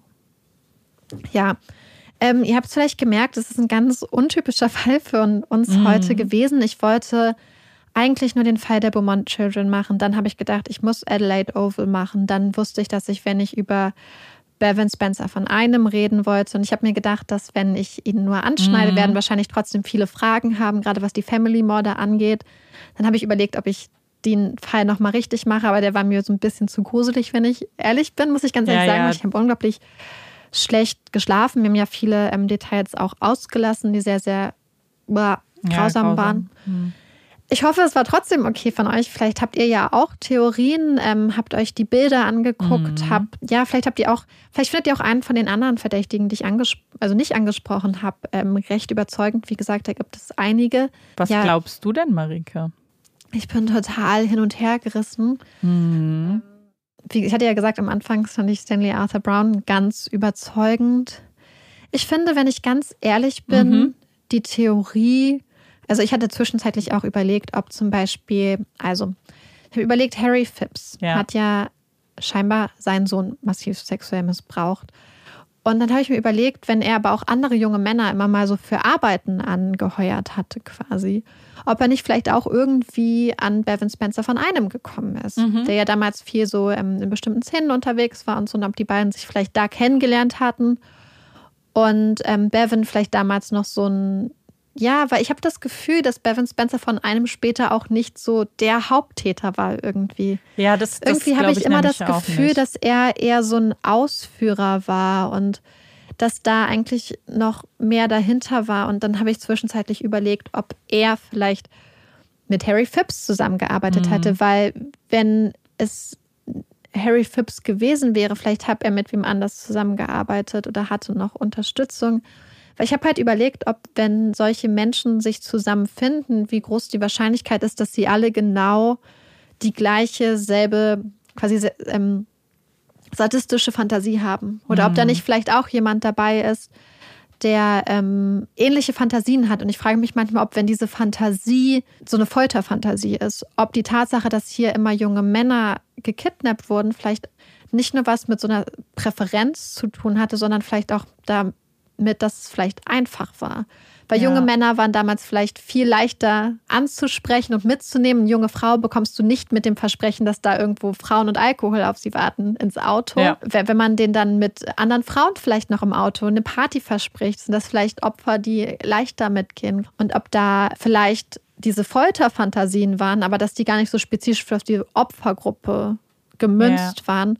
Und ob diese Personen oder damit beteiligte Personen nicht vorher die Sachen an einer anderen ähm, Opfergruppe quasi ausgeübt und ausgelassen haben und dann von Kindern, die ja jedes Mal massive Aufmerksamkeit generiert haben, weil das muss man ja, ja, sehen, stimmt, so wenn man Kinder oder wer auch immer die Kinder entführt hat, muss ja gesehen haben, dass man sich danach quasi gar nicht mehr mit ihnen bewegen kann, Mhm. dass das äh, so eine riesige Aufmerksamkeit generiert und ob es dann nicht später einfacher war, statt Kindern junge Männer ähm, Ja, ja. aufzuschnappen. Es ist einfach so seltsam, dass da einfach eine Stadt in Australien ist, wo Mhm. über so viele Jahrzehnte so viele massive, gewalttätige Verbrechen begangen Ja, total. wurden. Wo man das Gefühl hat, man kratzt nur an der Oberfläche, weil Ja. ich habe jetzt ein paar Namen genannt, aber es gibt dann noch so viele Namen und Leute, die in Adelaide damals tätig waren, die halt massivst an solchen Verbrechen beteiligt waren. Ja, ist schrecklich, weil wenn man sich eben anschaut, dass man eben diese ganzen Verdächtigen hat und noch viele mehr und das ist nur für einen Fall irgendwie und ja, es Ja, Grausam. aber ich, ich hoffe auf jeden Fall, dass ihr nachvollziehen könnt, warum es heute eine etwas andere Folge Mhm. war. Einfach, ich wusste halt einfach ganz ehrlich nicht, wie ich diese drei Fälle einfach als Fließtext ich glaube, das zusammenschreiben auch sollte. nicht.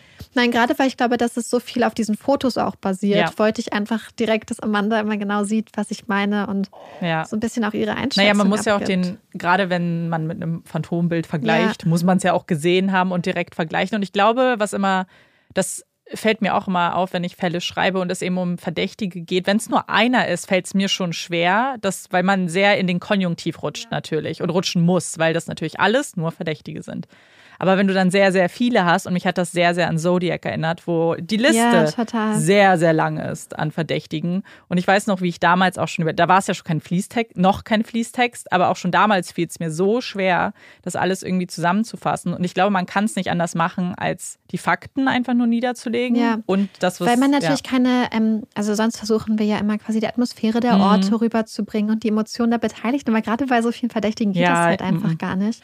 Ähm, es gibt super viele Quellen, es gibt ganz viele Dokumentationen, es gibt ganz viele Zeitungsartikel, es gibt teilweise Zeitungsartikel noch aus der Zeit, die ja dann so digitalisiert Ja, wurden. Wahnsinn. Es gibt unglaublich viele, viele Quellen äh, dazu, was auch toll ist, wenn man manchmal dann doch kleine Sachen noch entdeckt, die vielleicht irgendwo anders dann nicht erwähnt wurden oder ja, so. genau.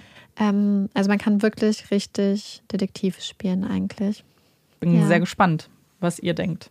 Ja,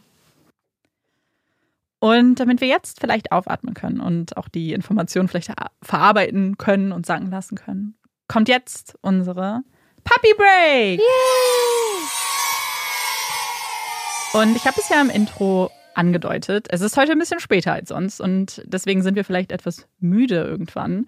Und wenn man müde ist, dann macht man etwas und zwar man gehend. Und darum geht es heute in unserer Puppy Break und ja, speziell darum, warum Hunde gehen. Der erste Grund, warum Hunde gehen, ist exakt der gleiche wie bei uns Menschen. Und zwar, wenn wir müde sind, dann ist es eben eine Möglichkeit, kurzfristig gegen Müdigkeit oder auch Sauerstoffmangel anzukämpfen. Also eine Art, genau, ein, eine Funktion des Körpers, um uns zu überbrücken. Marike gähnt gerade, während ich das sage. Und das ist bei Hunden auch so. Also wenn Hunde müde sind, dann gähnen sie, bevor sie sich vielleicht dann schlafen legen oder einfach, um das erstmal auszugleichen. Aber es gibt noch einen zweiten Grund. Und zwar kann es nämlich auch eine Art Übersprungshandlung sein. Und zwar, wenn Hunde merken, dass sie in einer Situation vielleicht überfordert sind, dann nutzen sie das Genen als eine Art ja, Puffer, um sich Zeit zu erkaufen irgendwie bei den Menschen, um zu reagieren. Also wenn sie zum Beispiel ein neues Kommando hören oder irgendwie in eine Situation kommen, mit der sie gerade nicht umgehen können, dann brauchen sie eine Sekunde, um sich zu sortieren. Und das nutzen viele Hunde eben mit einem Gähnen. Also das kann auch ein Zeichen dafür sein. Und wir können ja mit unseren Hunden nicht sprechen. Leider. Deswegen finde ich es eigentlich umso spannender, sowas auch zu wissen, damit man vielleicht Situationen auch so ein bisschen einschätzen kann. Wenn der Hund vielleicht offensichtlich nicht müde ist, aber gehend, dann kann das eben ein Anzeichen dafür sein, dass die Situation gerade ein bisschen stressig für ihn ist. Und ganz viele wissen ja vielleicht von euch, dass es bei Menschen eben sehr viele Studien zum Genen gibt. Und man sagt ja, Genen ist auch ansteckend. Und das gilt ja eigentlich schon bewiesen ähm, und hat was mit Empathie zu tun. Eben man gähnt sehr wahrscheinlich bei jemandem mit, der, den man mag, bei Freunden, bei Familie. Aber bei Fremden wird das nicht beobachtet. Eben weil man da nicht automatisch diese Empathie für das Gegenüber empfindet. Und das Gleiche wurde jetzt auch bei Hunden schon bewiesen. Die gähnen nämlich mit, wenn ihre liebsten Menschen um sie herum auch gähnen und wenn sie das sehen. Und auch bei Hunden ist es eben ein Anzeichen von Empathie und Liebe. das ist sehr süß. Ähm, vor allem, weil ich glaube, ich wirklich gerade viermal gegähnt habe. Ja. Aber ich glaube, weil es ums Thema Gehen ging, Ja, habe ich das Gefühl, sein. dass äh, mein Gehirn dachte, das ist ein Imperativ. Ja, das Gerne. ist. Naja, klar, weil das wahrscheinlich unterbewusst irgendwie Ja. auch abläuft. Und vielleicht, weil das auch was mit True Crime zu tun hat und ich darüber gestolpert bin, ich dachte, ich kann es kurz einbauen. Bei Psychopathen und Psychopathinnen wird immer wieder festgestellt, dass diese diese Reaktion nicht haben, also bei ihren Freunden ja. und Bekannten mitzugehen, weil das natürlich was mit der Empathie zu tun hat, die ihnen ja auch fehlt. Und weil das so automatisiert ist, bei Menschen, ist das auch etwas, was sie ganz oft nicht lernen bzw. sich beibringen können, weil es eigentlich eben eine sehr intuitive Handlung ist bei Menschen. Ja. Da gibt es eine Szene in der Krimiserie Luther aus, mm. aus England, wo das benutzt wird. Ah, spannend. Um jemanden zu überführen. Nicht. Guck mal. Naja, also nicht um jemanden zu überführen, aber um jemanden psychologisch einigermaßen ja. einordnen zu können. Spannend. Ja. Das ist die Puppy Break für heute. Kurz Vielen Dank äh, dafür. Passend zur Uhrzeit auf jeden ja, Fall. Als ob ich es gewusst hätte. Ja. Und dann machen wir mal weiter mit einer anderen Rubrik und zwar mit unseren Empfehlungen. Und Marike muss anfangen. Wir haben nämlich wieder das, das Spektakel, okay, ist es nicht, übertreiben ein bisschen, dass ich direkt überleite von meiner Empfehlung zu den Hot Takes. Ja, ähm, meine Empfehlung ist dann aber auch so ein bisschen ein Spoiler eigentlich für deine Empfehlung. Nicht weil so ich ja gesagt habe, dass ich mich von deiner Empfehlung habe inspirieren lassen, Amanda. Also ich habe mhm. die ja vorhin aus Amanda schon rausgequetscht, so ein mhm. bisschen. Ja. Und zwar möchte ich einen Film empfehlen, den ich vor sehr, sehr langer Zeit geguckt habe. Und es ist so eine romantische Komödie mit einem Twist. Und das heißt, eine Frage der Zeit. Spielt in England, ist unter anderem mit Rachel McAdams und ich glaube dem Drachenzähmer von Harry Potter aus der Weasley Family. Oh. Und das ist ein sehr, sehr schöner Film, der, ich will eigentlich gar nicht viel verraten, aber es ist einfach schön, aber es ist auch sehr berührend wirklich was fürs Herz und betrifft eigentlich so ganz viele Fragen, wenn es um Familie und Liebe und Leben und Zukunft und Vergangenheit geht. Ich habe den Film tatsächlich noch nicht gesehen, aber ich weiß genau, wie das Cover aussieht, weil ich ja. glaube, den ganz oft über den stolper, weil ich habe Phasen, wo ich romantische Filme einfach gucke, weil das so ein bisschen entspannend ist. Und ich glaube, den muss ich mir definitiv mal angucken. Und warum es ein bisschen was mit meiner Empfehlung zu tun hat, ist, weil Zeit eine große Rolle spielt. Und ich möchte euch ein Anime empfehlen. Und zwar geht es um Your Name. Und den könnt ihr bei Netflix zum Beispiel gucken. Und ich hatte den sehr, sehr lange auf meiner Liste und wollte den sehr lange schauen und habe es dann immer wieder vergessen. Und gestern war aber dann der Tag gekommen. Und vielleicht ganz kurz, es geht um eine Schülerin und einen Schüler, die feststellen müssen, dass sie an Tagen, an bestimmten Tagen, ihre Körper tauschen und auf einmal im Körper des jeweils anderen sind. Und am Anfang denken sie noch, das ist ein Traum und ein sehr komischer Traum, aber dann später merken sie, dass das äh, sehr real ist, weil eben die Personen in ihrem Umfeld immer wieder feststellen, hm, du warst aber komisch gestern. Und die jeweilige Person erinnert sich dann aber nicht so daran. Und dann geht es noch weiter und ich möchte jetzt gar nicht mehr viel sagen, weil jetzt ändert sich das Thema und es geht nämlich um Zeit, um Zeit, nicht Zeitreisen im klassischen Sinne, aber um Zeitsprünge und vielleicht um wie Zeit funktioniert und wie verknüpft Zeitachsen sein können.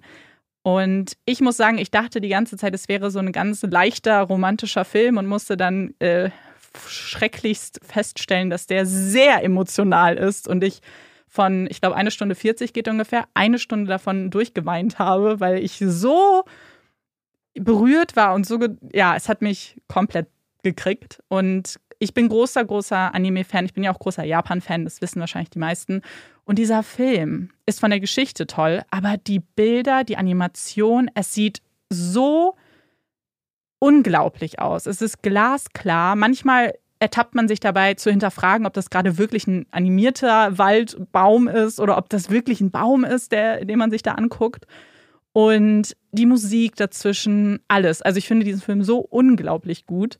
Deswegen, wer auch immer den noch nicht gesehen hat, ich würde euch den sehr, sehr ans Herz legen. Ja, Amanda hat mir direkt dann währenddessen schon Nachrichten geschrieben, unter anderem, ich habe dir doch von dem Anime erzählt, den ich so lange auf Netflix gucken wollte. Tja, habe ich jetzt gemacht und wusste nicht, dass der traurig ist. Heule seit einer Stunde rum. Ja. Und auch die Animation von dem Film ist unreal. Hab manchmal daran gezweifelt, ob das wirklich animiert ist. Die Bäume sahen so echt aus. Ja, Und, das habe ich ähm, extra. Das waren Zitate. Das sind Zitate von Mhm. Amandas Nachrichten an mich. Und dann habe ich Amanda heute gezwungen fast, dass Ja. sie mir einmal erzählt, worum es genau geht, weil ich weiß, dass ich den Film nicht gucken werde, weil ich ja kein Anime gucke. Und Amanda hat mir die Geschichte so erzählt, dass ich tatsächlich bei Amandas Wiedergabe Ja. der Geschichte mega gefesselt war. Und äh, es ist eine mega gute Geschichte eigentlich. ja, eigentlich habe ich es dir mal aufgezwungen, weil ich erzählen wollte, worum es geht. Aber ich, ich, war voll gefesselt. Ich fand, das war eine richtig, to- also- also selbst Ja. Amandas Wiedergabe der Geschichte war klasse. Eben, meine 5 Minuten Wiedergabe eines Ja. eine Stunde 40 Films, aber wirklich, der ist ja, unfassbar das hat sich toll. total toll angehört. Und weil aber der so toll war, wollte ich danach ein bisschen recherchieren. Das mache ich eigentlich ganz gerne und mir die Städte angucken. Und ich war total im Japan-Fieber mal wieder, weil es so ganz, ganz viele tolle Japan-Aspekte gibt. Zum einen ähm, sieht man eben Tokio, aber man sieht auch viele Schreine und die Kultur. Und das liebe ich alles sehr. Und dann musste ich etwas äh, Erschreckendes feststellen zu diesem Film. Und damit kommen wir auch zu meinem Hot Take. Und zwar hat, beziehungsweise haben sich die USA schon die Rechte an der In-Real-Verfilmung oder Real-Life-Verfilmung gesichert. Und dann ist mir direkt schlecht geworden, weil ich, mein Hot Take ist, ich finde nicht, dass jeder Film eine große Hollywood-reife Verfilmung mit A-Promis braucht. Ich, ganz im Gegenteil, ich finde, die meisten davon sind einfach sehr schlecht und zerstören das, was der Originalfilm hatte und zerstören ganz viel der Stimmung und ganz viel der Atmosphäre. Und gerade bei diesem Film, als ich das gelesen habe, wirklich, ich war so wütend, weil ich mir einfach gedacht habe, sie werden alles kaputt machen. Ich habe nichts gegen die USA, aber ich meine, jeder kann sich vorstellen, was passieren wird, wenn in den USA ein Film auf einmal ähm, gedreht wird, der eigentlich in Japan spielt. Und der Film hat ganz, ganz viele Bestandteile, die elementar wichtig sind und die mit Japan auch verknüpft sind. Also die Kultur, Sake, die Schreine, dann auch wie es aussieht. Und wenn ich mir das jetzt vorstelle, dass das womöglich, man weiß noch nicht so viel über den Film, womöglich in den USA stattfinden soll, dann wird das nur noch so eine kitschige Geschichte. Und wenn das passiert, und ich werde es mir wahrscheinlich gar nicht angucken, weil ich gerade in dieser, weil ich den Film so toll fand, dass alles, was jetzt passieren wird, kann es nur zerstören. Und deswegen, ich, ich weiß nicht, ich, ich, warum kann man manchmal Filme nicht einfach so lassen? Warum muss man dann noch mehr Geld daraus machen, nur weil es gut lief?